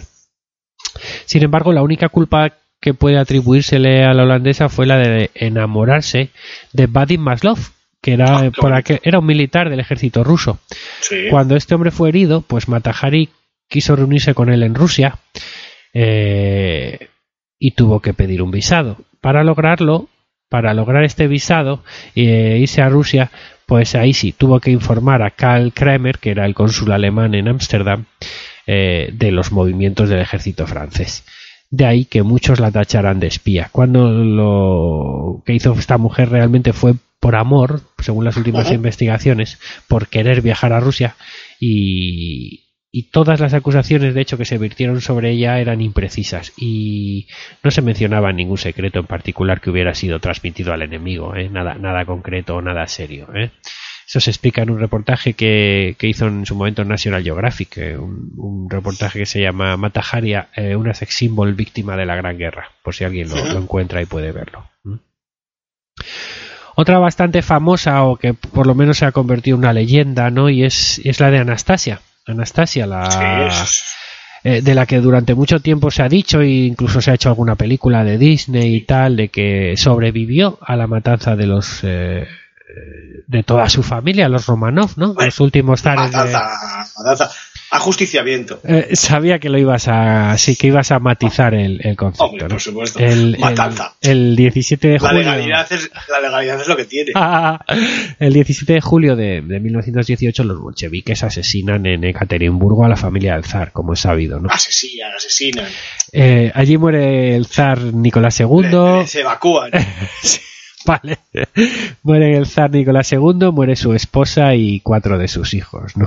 El quinto, una niña. Bueno, es, eh, mueren de causas naturales, ¿verdad, John? Es, eh, quiero decir, es, Sí, es- sí, es sí, natural que si te pegan tres tiros, pues te mueras, ¿no? Hombre, Entonces, menos, si es, eres, eh, menos si eres la, de la causas naturales.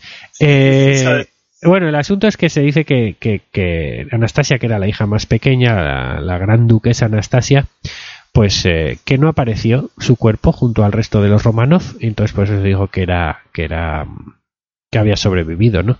Durante décadas prosperó, prosperó la creencia de que Anastasia logró escapar y sobrevivir eh, a la barbarie, ¿no?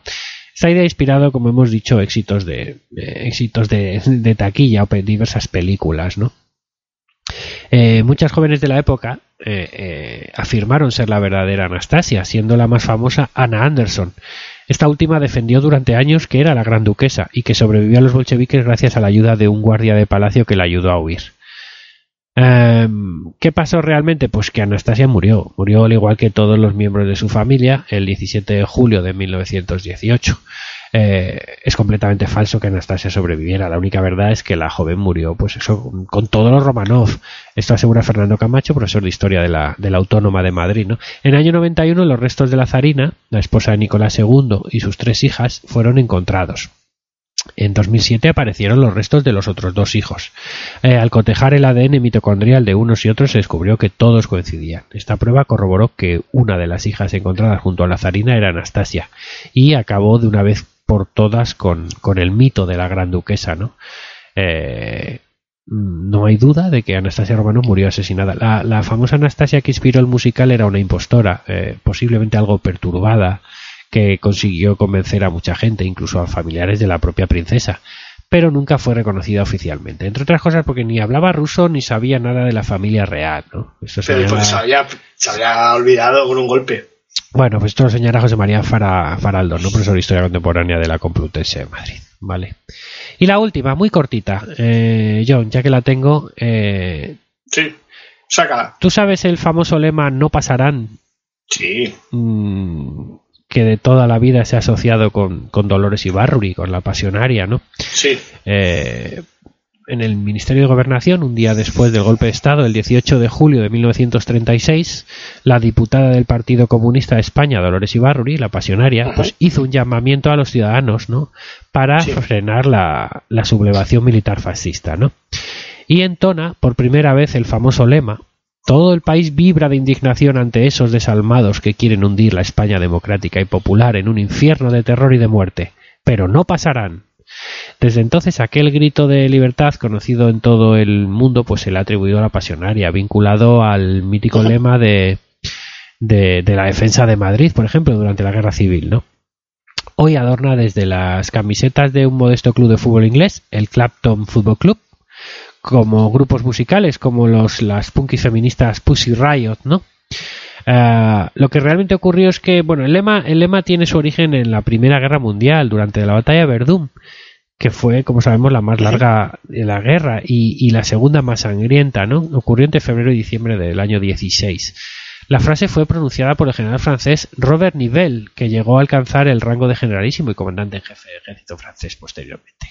O sea que, bueno, pues no, no es del todo cierto que fuera que fuera la pasionaria quien, quien la dijo. ¿eh? Y. Bueno, esa es un poco la el, el Sí. iba a decir Un buen repaso, ¿no? homenaje a, a- había más ¿eh? Eh, lo que pasa que bueno hay he estado leyendo lo que pasa que al final no lo he incluido por, por no alargarnos y porque ya hablaba de su madre pero pero parece que Juana la loca no estaba tan loca como se nos ha querido contar y cosas así pero bueno se han quedado algunas en el tintero que ya veremos si tienen cabida en algún otro programa o magazine de- en algún otro magazine de historia veremos a ver porque como todavía tenemos reunión de De evaluación. reunión de evaluación para ver qué vamos a hacer el año que viene con las secciones, pues bueno, eh, puede que sigamos, puede que no.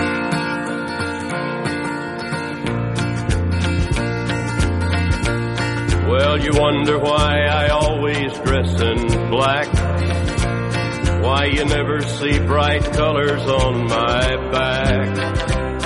And why does my appearance seem to have a somber tone? Well, there's a reason for the things that I have on. I wear the black for the poor and the beaten down. Living in the hopeless, hungry side of town. I wear it for the prisoner who has long paid for his crime, but is there because he's a victim of the time.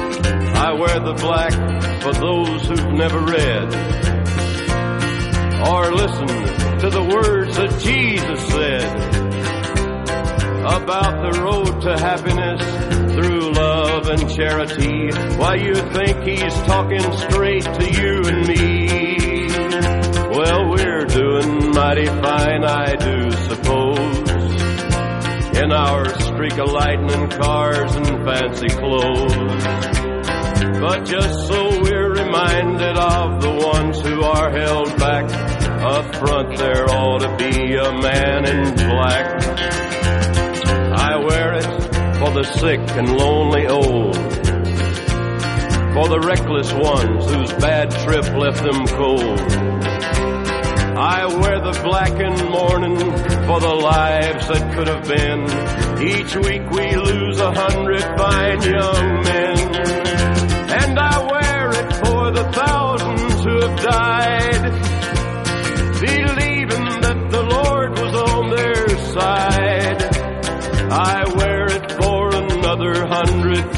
Who have died. Bueno, pues ahora vamos con un tema que nos puso sobre, eh, sobre la pista un bueno pues una persona que se identificó como, como Carlos Arguiñano. ¿eh? No sabemos si el famoso cocinero o alguien que se hace. Eh, Ah, bueno, pues antes de que se siga. John, eh, mm, hablando de, de estas cosas que nos recomiendan los los, Sí. eh, los escuchantes, nuestros oyentes, solo comentar a Jordi, a Jordi Quiles, que lo suyo va el mes que viene. ¿Vale? Que, Ah, esté, que esté vale. atento. Así le creamos un poquito de hype. ¿eh? Vale, con- vale. Continúa. Bueno, pues, eh, pues eh, a través de de Evox y, y de los comentarios de Evox nos hizo pues Carlos Arguiñano, no sabemos, como decía, si el de, el de verdad o, o un, o un avatar, ¿eh? Eh, un, nos, eh, nos puso sobre, la pista de, un tema que, que le parecía interesante y relacionado con, con la gastronomía y la historia, que es la, la- la- la que ha pasado a, a la historia como la cena de los tres emperadores. ¿eh? Y vamos a hablar un poco sobre ella. ¿eh?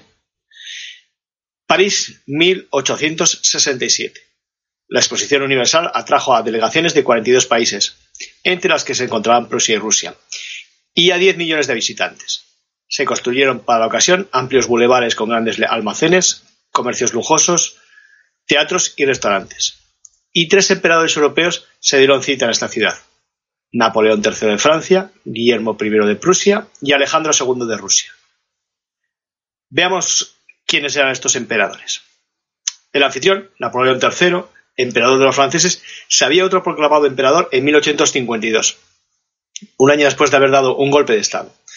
El periodo comprendido entre 1852 y 1870 se conoce como Segundo Imperio Francés, para diferenciarlo del primero, de- del bueno, del fetén, el de, el de Napoleón Bonaparte.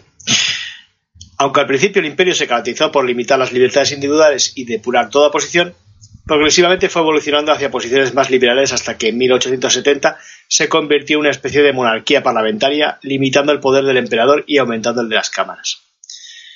Napoleón promocionó su régimen a través del populismo, con fastuosas puestas en escena.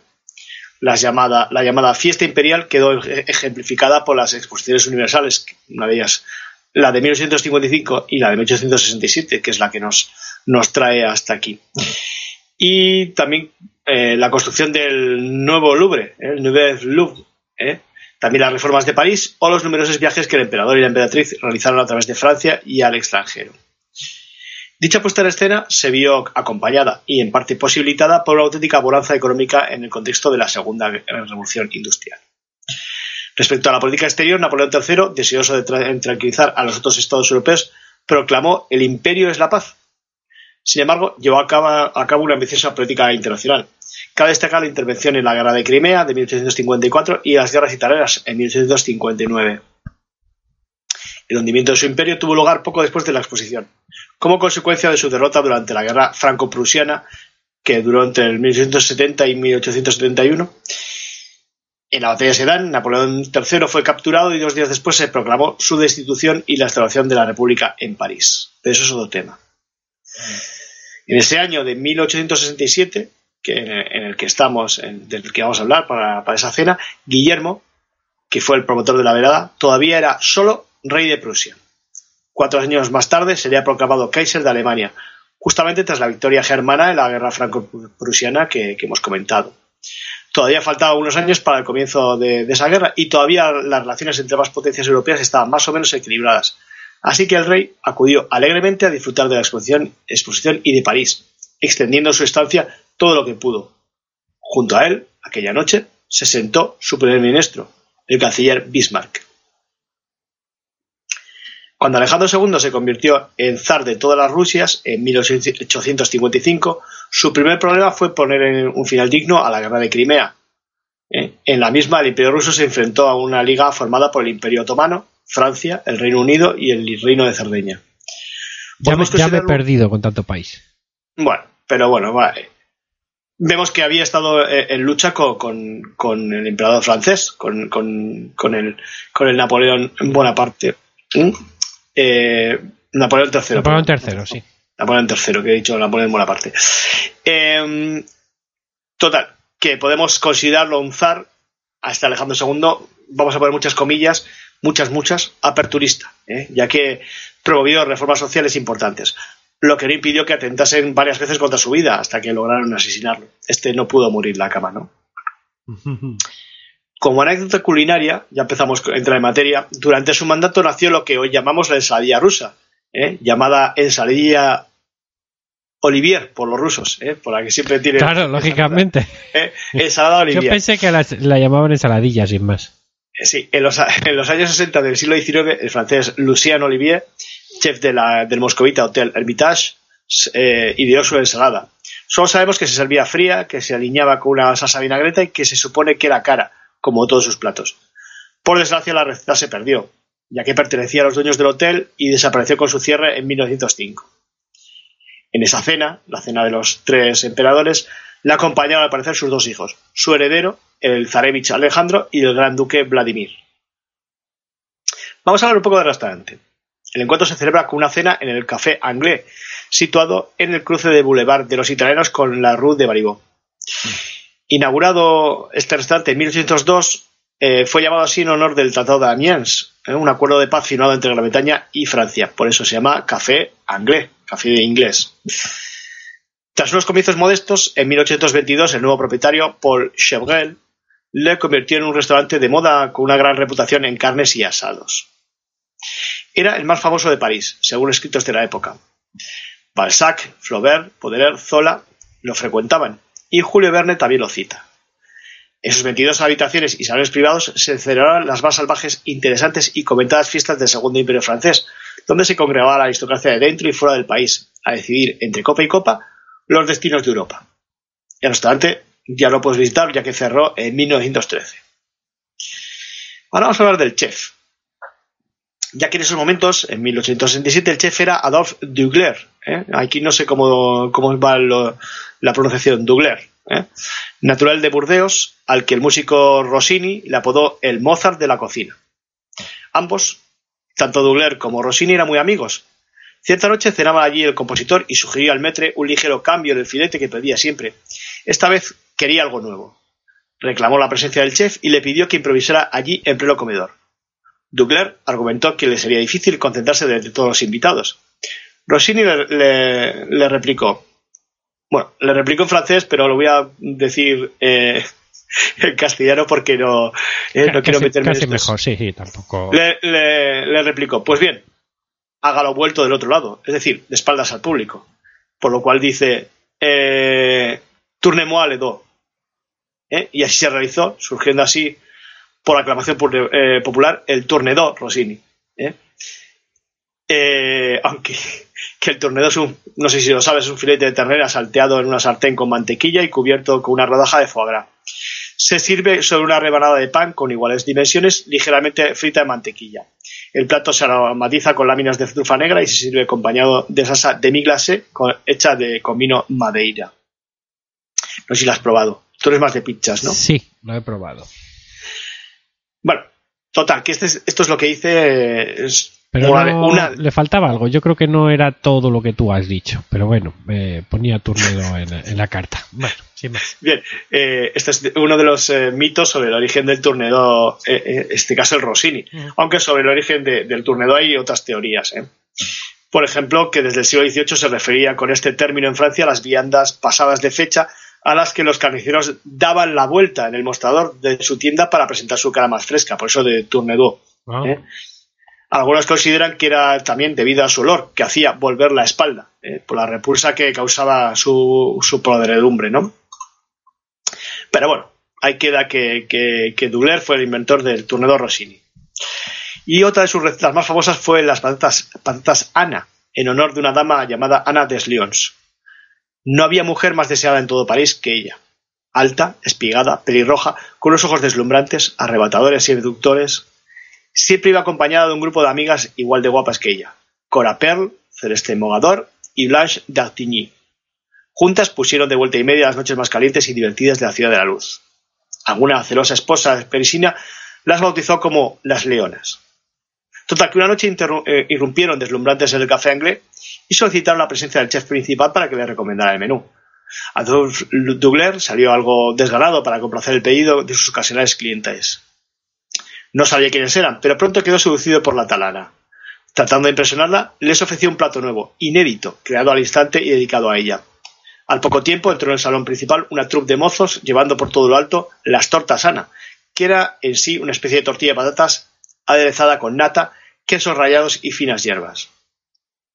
Otras recetas famosas suyas son el soufflé a la inglesa, el potage germini y el lenguado y la lubina a la Dugler. Aquí no se volvió muy loco con los nombres y lo puso a, la mía, ¿no? En este menú imperial que veremos, los pescados ocuparon un lugar relevante. ¿eh? La cena se sirvió en un exclusivo salón reservado con el nombre Grand Seis, ¿eh? prolongándose hasta altas horas de la noche. Se supone que Bismarck aprovechó esta cumbre europea en formato cena para llevar a cabo sus ambiciosos planes de reunificación alemana. Una vez más, los grandes salones de los restaurantes acogían conspiraciones políticas. Pero vamos a centrarnos ya en lo que es la cena. ¿Eh? Y en los datos principales de la cena que estás deseando saber, ¿no? Sin, duda, ¿no? ¿Eh? Esa sencilla cena. Pues total, que el Café Anglais todo estaba preparado para la noche del 7 de junio de 1867. El banquete duró ocho horas y tuvo un coste de 400 francos por comensal, lo que vendría a ser unos 9.000 euros de ahora. Se sirvieron 16 platos acompañados de ocho vinos. Durante los entreactos y los cambios de servicio había música de cámaras y cigarros. La cena se sirvió a la francesa en tres servicios. ¿eh? El primer servicio para hacer boca fue el potage. Vamos a ver qué, venía en el potage. Potage emperatriz, que es un caldo de pollo espesado con tapioca, yema de huevo, riñones, crestas de gallo y guisantes verdes. También se sirvió el potage fontage, un puré de guisantes frescos diluidos con consomé, acedera y ramitas de perifollo. Después de los potage, que vemos que eran pues una especie de, ¿no? de crema de sopa, siguieron los relèves, que se llaman así porque hacían el relevo de los potage. ¿eh? Y aquí ya se empieza a venir arriba la cena. Eh, los relèves eran un soufflé de pollo con trufas, lenguada a la salsa veneciana, que es una salsa de vino blanco, vinagre de estragón, perifollo y chalotas, montado con mantequilla. También se sirvieron escalopes de rodaballo al gratén y cordero con puré de habas y salsa bretón. Después de los relés se pasaron a los entrés, ¿eh? a las entradas, a las entradas, al principal, vamos, diríamos. Y de principal teníamos, de principales, pollo asado a la portuguesa, que era un pollo recubierto con adobo de tomate, pimiento rojo, ajo, orégano, pimentón, pimienta cayena, azúcar moreno, jugo de limón, vino blanco, aceite de oliva y relleno de arroz con esencia de tomate, algo muy ligerito, como ves. ¿eh?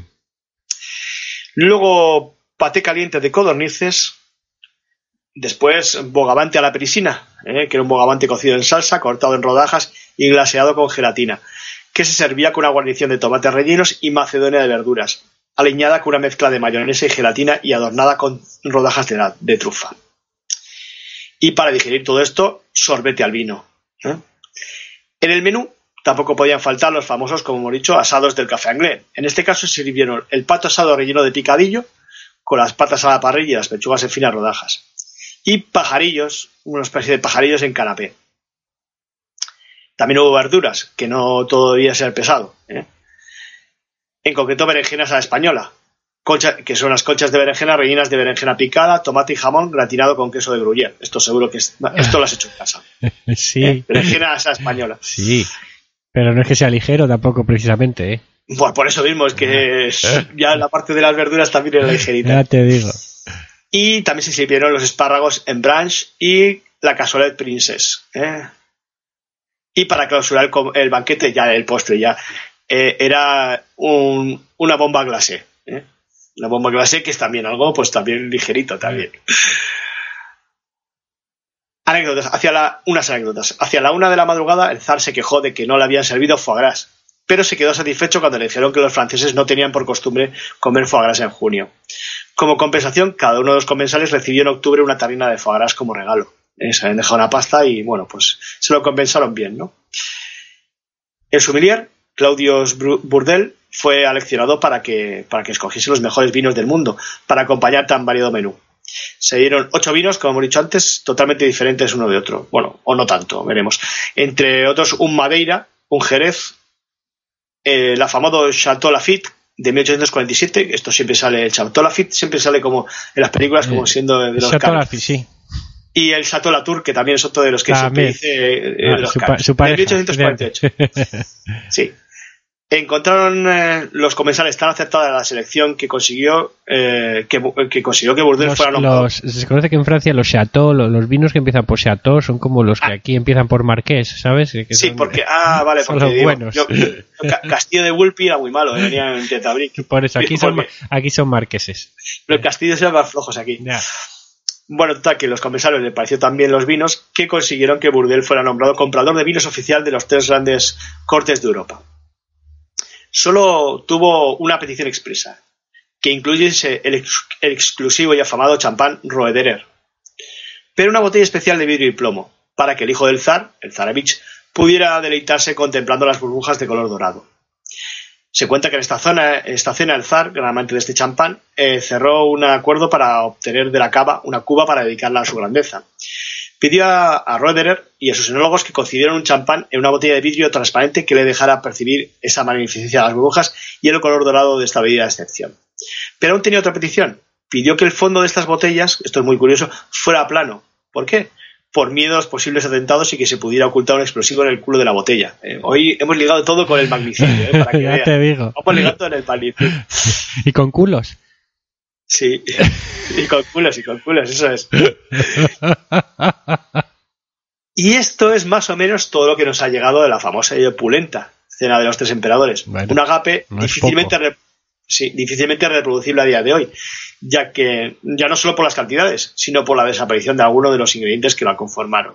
¿Cómo? Y del cocinero. ¿Qué te iba a decir? Pero esto se lo comieron todo. Esto es una pasada. Esto luego, Sí, pero bueno, pero- pero luego tenían que ir, pues, tuvieron que ir a andar, ¿no? Para bajar ahora todo cuando vas esto. a un restaurante, bueno, no, esa gente no era muy de andar, iba en carroza. Ya, ya, ya. Joder. Madre mía. Como vemos, realmente de los tres comensales principales, eh, empe- emperadores tan solo eran dos. Y ya que el francés se había autoproclamado, podríamos decir que del pomposo nombre de la cena de los tres emperadores ya solo nos quedaría uno, que era el zar Alejandro. Así que, buen apetito.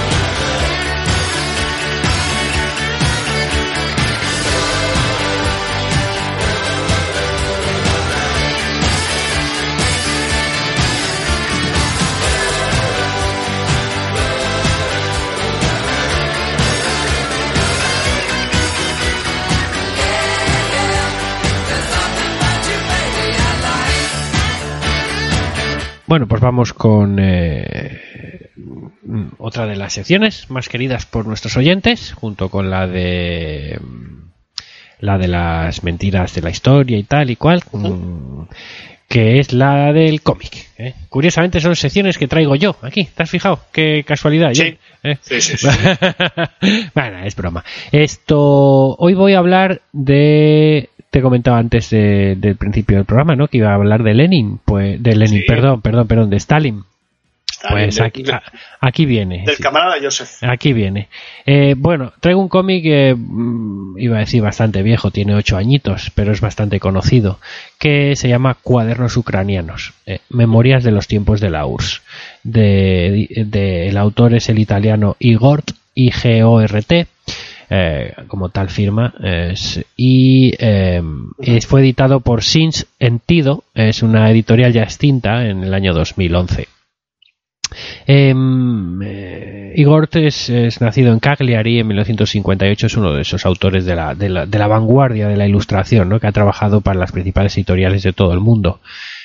Incluidas, y cosa curiosa, editoriales japonesas que, eh, que son muy finales y son muy, muy selectivas con los autores extranjeros, y este ha trabajado para, para alguna de ellas. ¿no? En, en 1994 expuso su obra en la Bienal de Venecia ¿eh? y en 2000 fundó su propia editorial, Co- Cononino Press. O sea que no estamos hablando de no estamos hablando de un cualquiera. ¿eh? Eh, dos de sus trabajos más significativos eh, son eh, cinco, el número perfecto, y Fast Waller, eh, que firmó junto al argentino Carlos Sampaio. Estos han sido publicados en España por la misma editorial, por Sins Entido.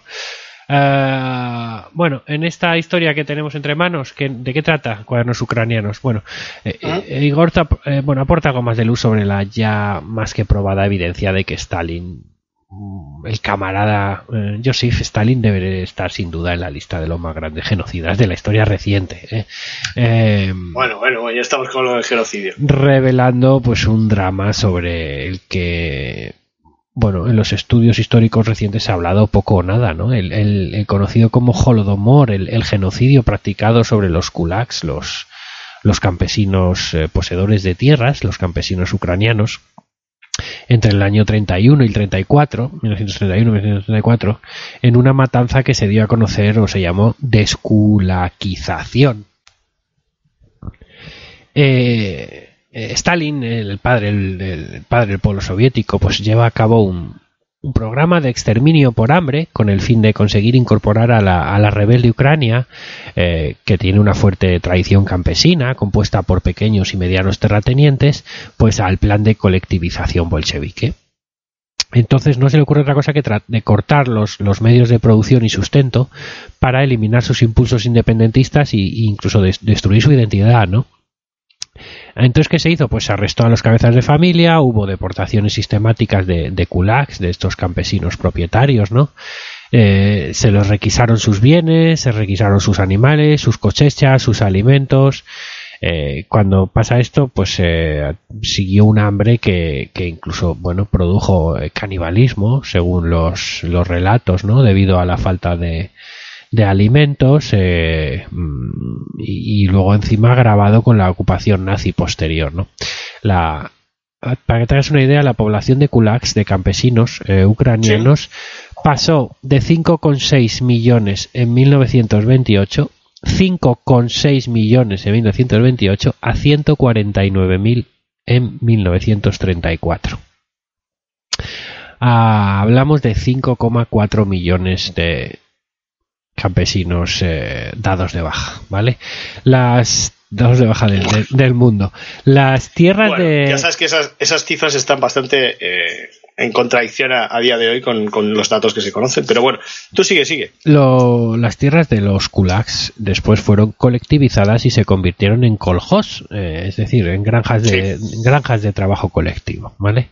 Sí. Bueno, la estructura de esta novela gráfica tiene una pequeña introducción que nos sitúa en la Ucrania actual, con sus numerosos, que lo tiene, numerosos problemas políticos, sociales y económicos. Después nos habla, pasamos a cuatro relatos de mm, bueno, de cuatro víctimas cuatro personas de la, de la historia ucraniana y al final habrá un emocionante y un también reivindicativo epílogo, ¿no? Que alerta un poco sobre la alerta sobre la reivindicación actual de la figura de Stalin. Eh, la obra es del 2010-2011 y, precisamente eh, acaba la obra con citando un homenaje que en, que año 2010 todavía se, se hizo de, Joseph Stalin, ¿no? Eh, alertando de ese peligro, ¿verdad?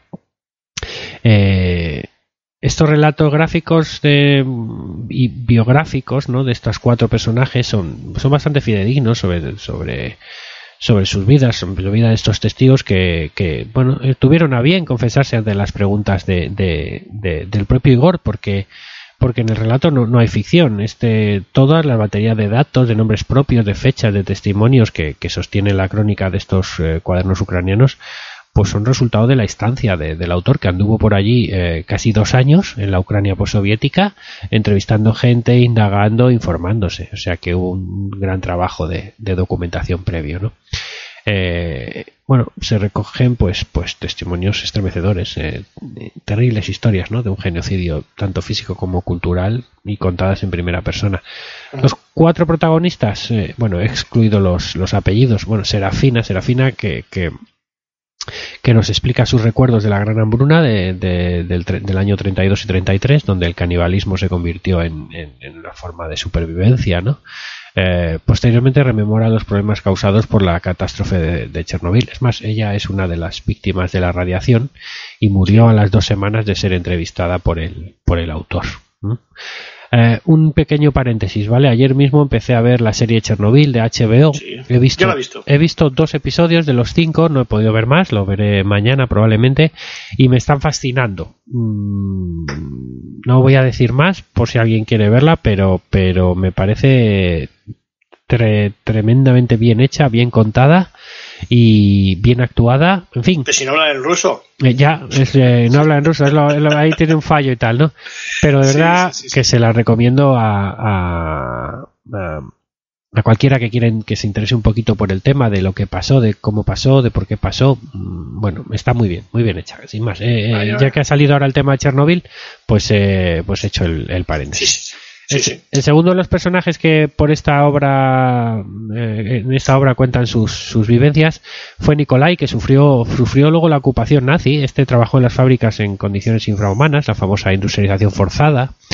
Estuvo enfermo y solo durante enfermo y solo durante seis años. Dice que, que fue como un perro día y noche a cuatro patas comenta y que bueno ahora malvive malvive ve- vi- mm, vendiendo sus cosas en un mercado las cosas de su casa dice las que más cariño tenía pero que ya no le hacen falta luego está María una anciana de 84 años que cada mañana sale a la calle con una báscula para pedir unas monedas a la gente por pesarse y que relata las duras vivencias de una mujer en el campo ucraniano que sufrió la, la desculaquización ¿no?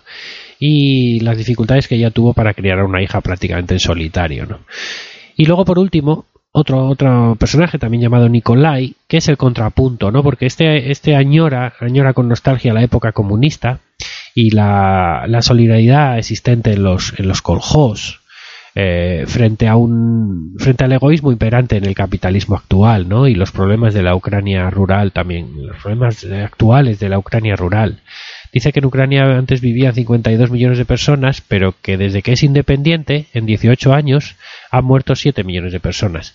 Que la gente no tiene trabajo, que los precios han subido y que ya nadie ve la luz al final del túnel, ¿no? Afirma este, este Nikolai, que es un poco el contrapunto a los otros tres personajes, ¿no? En, eh, bueno, eh, en- entre los recuerdos de los protagonistas, pues Igor lleva a cabo un, gran trabajo de, recopilación de documentos y de datos concretos, ¿vale? Que confirman las historias personales de estos supervivientes. Es decir, hay documentos reales, ¿no?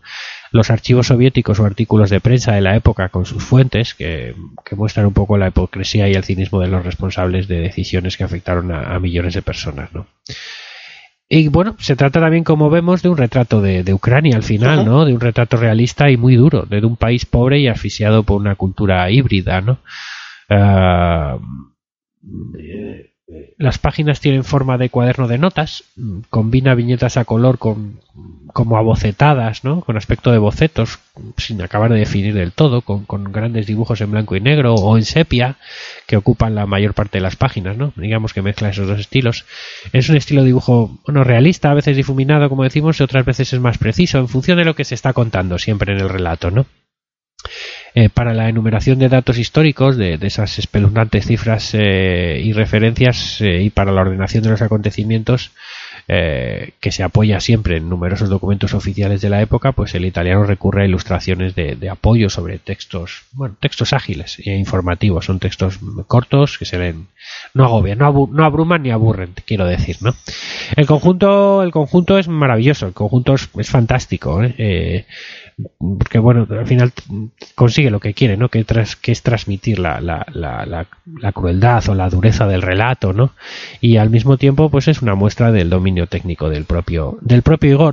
Aunque aquí creo que la, habilidad eh, del, del, del, autor como artista es un poco lo de menos, ¿no? Queda en un segundo plano eh, si lo comparamos con lo que, con lo que quiere contar, ¿no? Igor es a la vez guionista y dibujante. Eh, bueno, es un verdadero acierto toda la, toda esta parte, el- su estilo de dibujo, ¿no? Y es, es un verdadero acierto que, bueno, eh, convierte, cómo plasma todas estas informaciones, pues convierten a la, a la novela gráfica en una, pues en una mezcla entre ensayo, eh, reportaje periodístico y, y cómic, ¿no? Eh, y de ahí su, y de ahí su, su- creo yo su, su valor no independientemente pues que como digo de que artísticamente está muy bien dibujado aunque creo que eso es un poco un poco lo de menos no bueno esto es lo que el cómic que quería traer ahora ya puedes hacer todas las puntualizaciones que, No, no, que quieras. ¿eh? No. pero bueno que es muy recomendable para que la gente se acerque a este a este microperiodo de la historia, ¿no? Dentro de, de- de la Unión Soviética, en concreto de la de, ese holodomor, ¿no? Ese genocidio que se practicó, aunque mm, hay gente que no le gusta llamarlo así, ¿no? Pero bueno, No, no, Sobre no, los- Ni, ni me va ni me viene. Quiero decir, sobre los kulaks ucranianos, ¿no? no, no es que no haya existido ni que, ni que eso, sino que las cifras están eh, ba- bastante en controversia a día de hoy con, con- con los datos que se conocen ahora.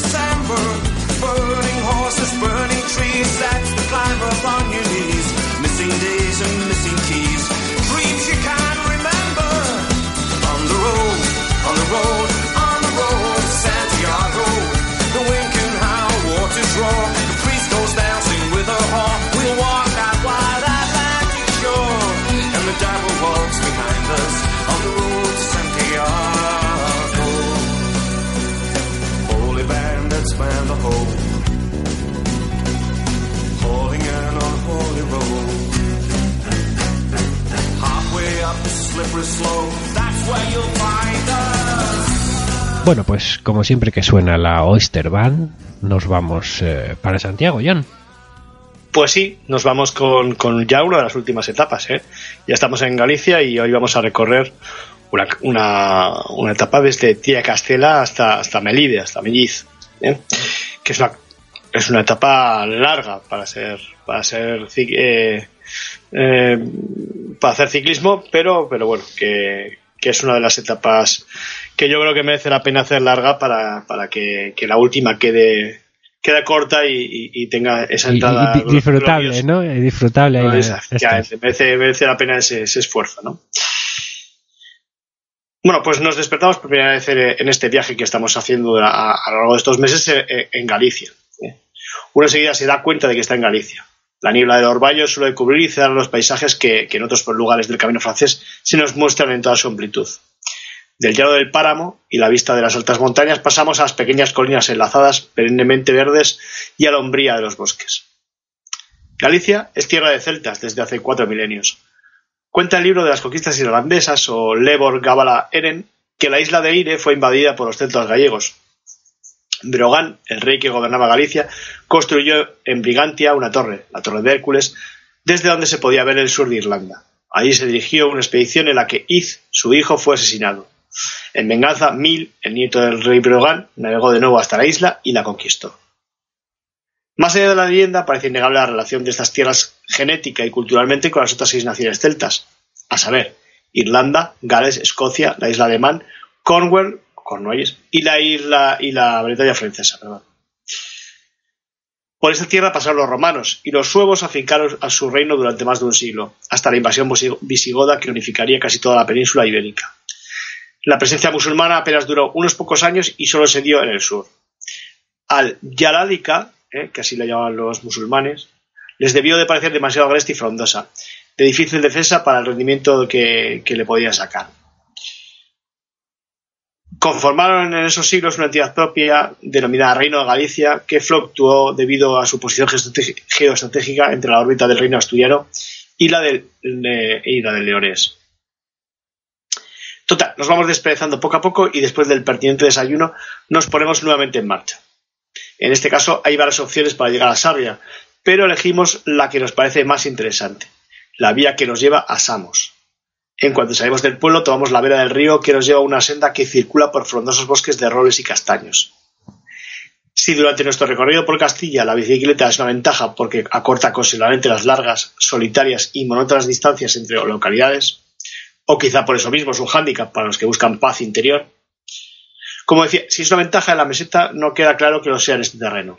Tan solo los más avezados podrán completar el recorrido montados. Los más deberán descabalgar numerosas ocasiones para atravesar lugares estrechos por donde corre el agua, encauzada tan solo con unas losas y unos rudimentarios muros, ¿eh? las famosas corredoiras. Por el contrario, los caminantes disfrutan de unos mágicos y bellos entornos, ya que no tienen que ir mirando constantemente en las piedras del camino. En Samos se encuentra una curiosa abadía, la de San Julián, un macizo y enorme edificio perteneciente a los benedictinos desde el siglo X.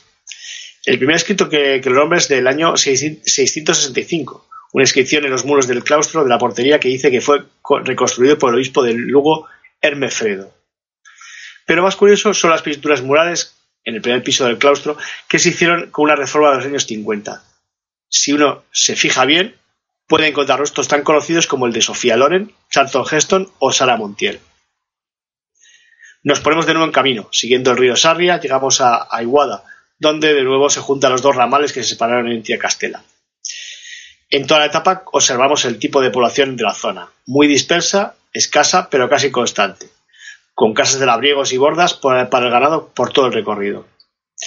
En este océano de bosques y aldeas diminutas, Sarria nos parecerá una orbe inmensa. Es un buen sitio para reponer fuerzas y para hacer las compras de supervivencia necesarias. Antes Sarria era muy famosa porque el punto kilométrico número 100 del francés se encontraba en sus inmediaciones. Desde allí parte muchos peregrinos, ya que para ganarse la Compostela, que es el documento que certifica haber realizado la peregrinación, para ganársela debía de recorrer al menos 100 kilómetros, 200 si, es, si vas en bicicleta. Por ello, desde ese punto se puede decir que el ya de por sí bastante saturado camino francés se convierte en una vía bastante congestionada. Recientemente se hizo una nueva medición del camino y el hito kilométrico se resituó en la pequeña aldea de Apena, en Paradela, en medio de una corredora. Buen negocio para los transportistas de la zona, que seguro acercan amablemente a muchos peregrinos poco animados a recorrer los 13 kilómetros que distan ambas poblaciones. De los negocios de transporte de mochilas y maletas mejor no hablamos. Los hay por todo el trazado compostelano y sirven para que los más débiles pueden transportar hasta el rizador de pelo sin sufrirlo en sus hombros. Cosas de la modernidad peregrina. Seguimos inmersos en el continuo sub y baja de Galaecia. El camino está muy transitado, como hemos dicho, y muy bien señalizado, así que no hay excusa para perderse en un verdadero nudo de sendas y caminos que se entrecruzan.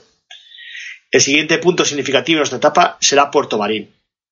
El pueblo se accede, al pueblo se accede tras un prolongado descenso, el cruce de un puente sobre el embalse del río Miño y un fuerte ascenso por una escalera o carretera hasta el nuevo pueblo.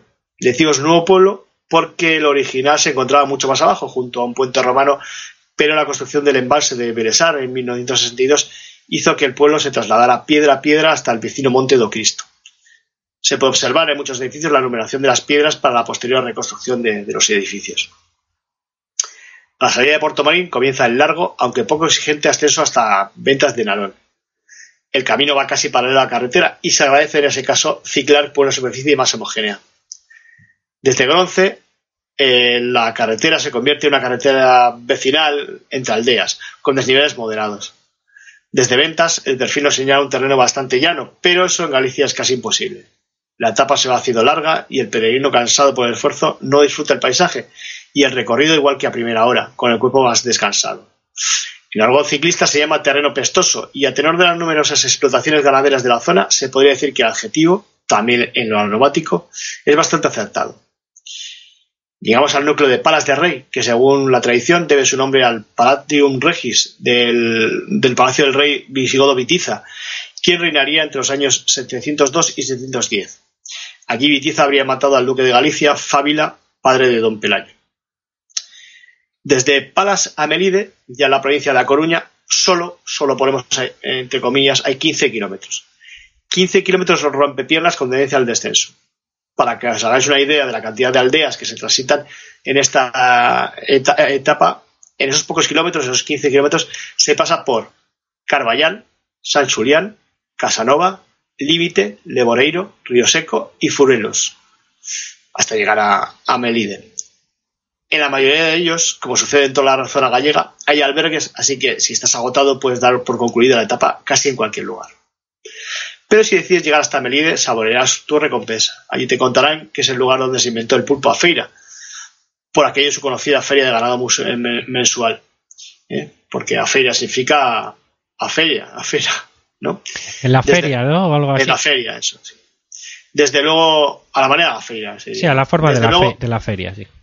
Desde luego hay numerosos lugares donde degustarlo, así, que otros, así como otros productos de la tierra. Después de un día duro, lo tendrás merecido. Y con esto, con este estómago lleno de, pulpo y otras viandas, pues damos por finalizada nuestra etapa del mes, ¿no? Buen camino, peregrinos. Sí, yo nada, solo puntualizar las, eh, las cosas que tú has comentado. Creo que no se te ha Siempre puntualizas. No, no, no, que no, puntualizar nada. Eh, Creo que no se te ha escapado nada. Eh, lo más, eh, lo que más me llamó la atención, bueno, cómo cambia el paisaje, evidentemente, una vez que, que- que ya entras propiamente dicho en Asturias, ¿no? en Asturias, perdón, en, en Galicia, de, de mucho bosque y, y, y monte bajo, ¿no? Y Sí. subes y bajas, eh, precioso. La verdad es que es una cosa muy bonita eh, y pero luego luego sí que es verdad eh, cosa, eh, en Melide Melide está lleno de pulperías como has comentado el fin de Sí. eh, uno no sabe si estaban ahí antes de este boom del camino o, No, sí que o- se han hecho después pero No, eh, es muy típico, muy, muy sí nosotros eh, bueno nosotros no acabamos etapa allí no, no recuerdo el bueno eh, pero pero sí que pasamos por Melide a eso de las 11 de la mañana más o menos Bueno, ahora para el pulpo. eh, quizá antes. Sí, sí, ya estaban abiertas y estaban preparando pulpo para la gente en las típicas eh, mesas corridas, ¿verdad? Y, recuerdo que, pues eso, de las 11 de la mañana ya si quieres ya puedes comer perfectamente mm, pulpo, unas raciones, está rico y, y eso. Y luego también comentar eso que dices, ¿no? De la, la masificación del camino. Sí que es verdad que a partir de estos puntos, sobre todo de Sarria, es eh, Sarria, ¿no? Es el, creo que Sarria. sí. Eh, es, eh, es cuando, bueno, empiezas a ver cientos y cientos de, de personas eh, por lo que tú dices, ¿no? De, de- de que para que te des la compostela, pues con- basta con hacer andando los últimos eh, 100 kilómetros del camino. Y son auténticos, lo que se ve son muchos, pues eso, viajes organizados, hasta autobuses Sí. que llevan, eh, llevan la maleta a los peregrinos. Ves, ves eh, muchísimos peregrinos sin mochila. Eh, como Sí. decíamos allí, nos, nos reíamos, ¿no? Decíamos las zapatillas limpias, ¿no?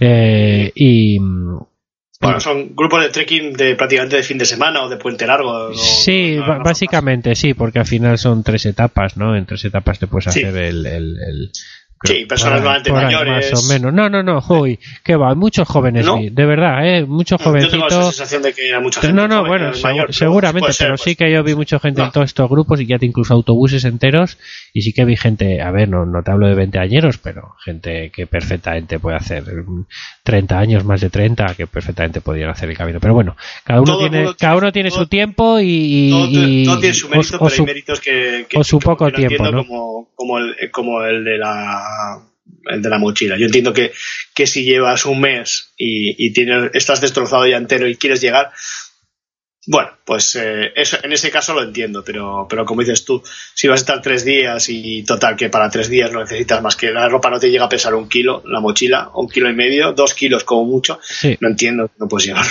sinceramente. pues sí, nosotros los eh, pues eso, que sin más, oye, cada cual es libre de Yo, hacer mira, lo como- que quiera, pero sí que es verdad que, que como- sinceramente mérito poco, poco. Mira, yo, yo como... Sin querer parecer elitista o algo por el estilo, No, por, no, no, por este más, no, comentario. purista, ¿eh? sí, te puedo decir purista, pero bueno, Sí.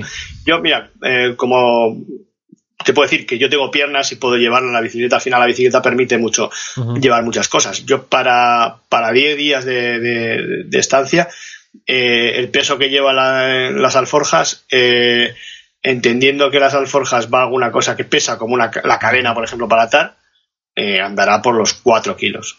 Sí, yo no sé si hemos hablado de esto en algún programa sobre los sí, se andó, pero- eh, sí se habló, pero bueno. los pesos gente- recomendados, se comenta eso la gente va, va bueno, eso se gana con la experiencia al final. Depende de las personas. Sí, yo eh, eh, recomendamos para el peregrino que va andando eh, que su peso no supere el 10, el peso de la mochila no supere el 10% de su, de su Sí, más eh, o menos de eso. un décimo de tu peso, ¿no? Si pesas mm, 80 kilos, pues 8 kilos de mochila, ¿no? Pues, eh, yo, yo por ahí andaba entre 7 y 8 kilos, eh, más o menos, para que te hagas una idea. Al final llevas dos, dos cosas de cada, mm, ligeritas. Dos, cuando digo dos cosas de cada, hablo de dos, dos mudas, dos, dos mallas y dos camisetas, entiéndeme. Sí, sí, no sí. una- Eh, la ropa la ropa puesta y, y una ropa de cambio, pues acaso no puedes lavar todos los días o, o no se seca lo que fuera, efectivamente. Y luego la, la ropa de, de- de paseo, ¿eh? Mm. que es que normalmente es un pantalón largo o corto, un pantalón de chándal puede ser, o que pesa menos, por ejemplo, y una camiseta. Y, y luego, luego la, la- lo que es la chaqueta o, o el jersey es prácticamente el que usas en esto, o sea, no es más. Y unas, unas zapatillas diferentes para, para andar o unas Que no- chanclitas, lo que sí. usa cada uno. No hay nada más. O sea, lo demás está de sobra. O sea, lo demás, sinceramente, está de sobra porque puedes, te puede, puedes tener mala suerte y te puede llover mucho, eh, puedes comprar una capa por el camino, puedes hacer algo así, pero no es necesario. Y yo, mira, uno de los trucos que suelo usar, que suelo recomendar, es que yo la ropa la llevo perfectamente metida en, en- en lo que es em, unas bolsas de, de estas de congelación. Las bolsas zip de toda la vida de Sí, los supermercados. y, y- y lo metes, eh, le quitas todo el aire. O sea, tú directamente lo, lo que, lo dejas hecho un churro Y sin no aire solo, metido. no solo eso. Y eso, eso es todo es peso que te estás quitando. Sí. O sea, es tontería, pero todo eso es peso que te estás quitando. Y además es una, eh, lo, lo tienes ordenado. Es una forma luego- de organizarte cuando, porque cada vez que vas a un albergue, eh, haz y deshaz maleta, prepara Sí. tal o cual, llévate a la ducha esta muda o esta tal, la, vas por paquetitos de, de- de- el paquete de la ropa, de un paquete completo que puede ser una camiseta, una malla y un- Eh. unos calcetines y, y unos calzoncillos. Bueno, pues eso dentro de una bolsita zip, no ocupa nada, toalla. se quita el aire. eh, Y si además llueve, por el motivo que sea, te llueve, te calas hasta los huesos, tal, esa ropa queda protegida también dentro y de queda la protegida, eso es.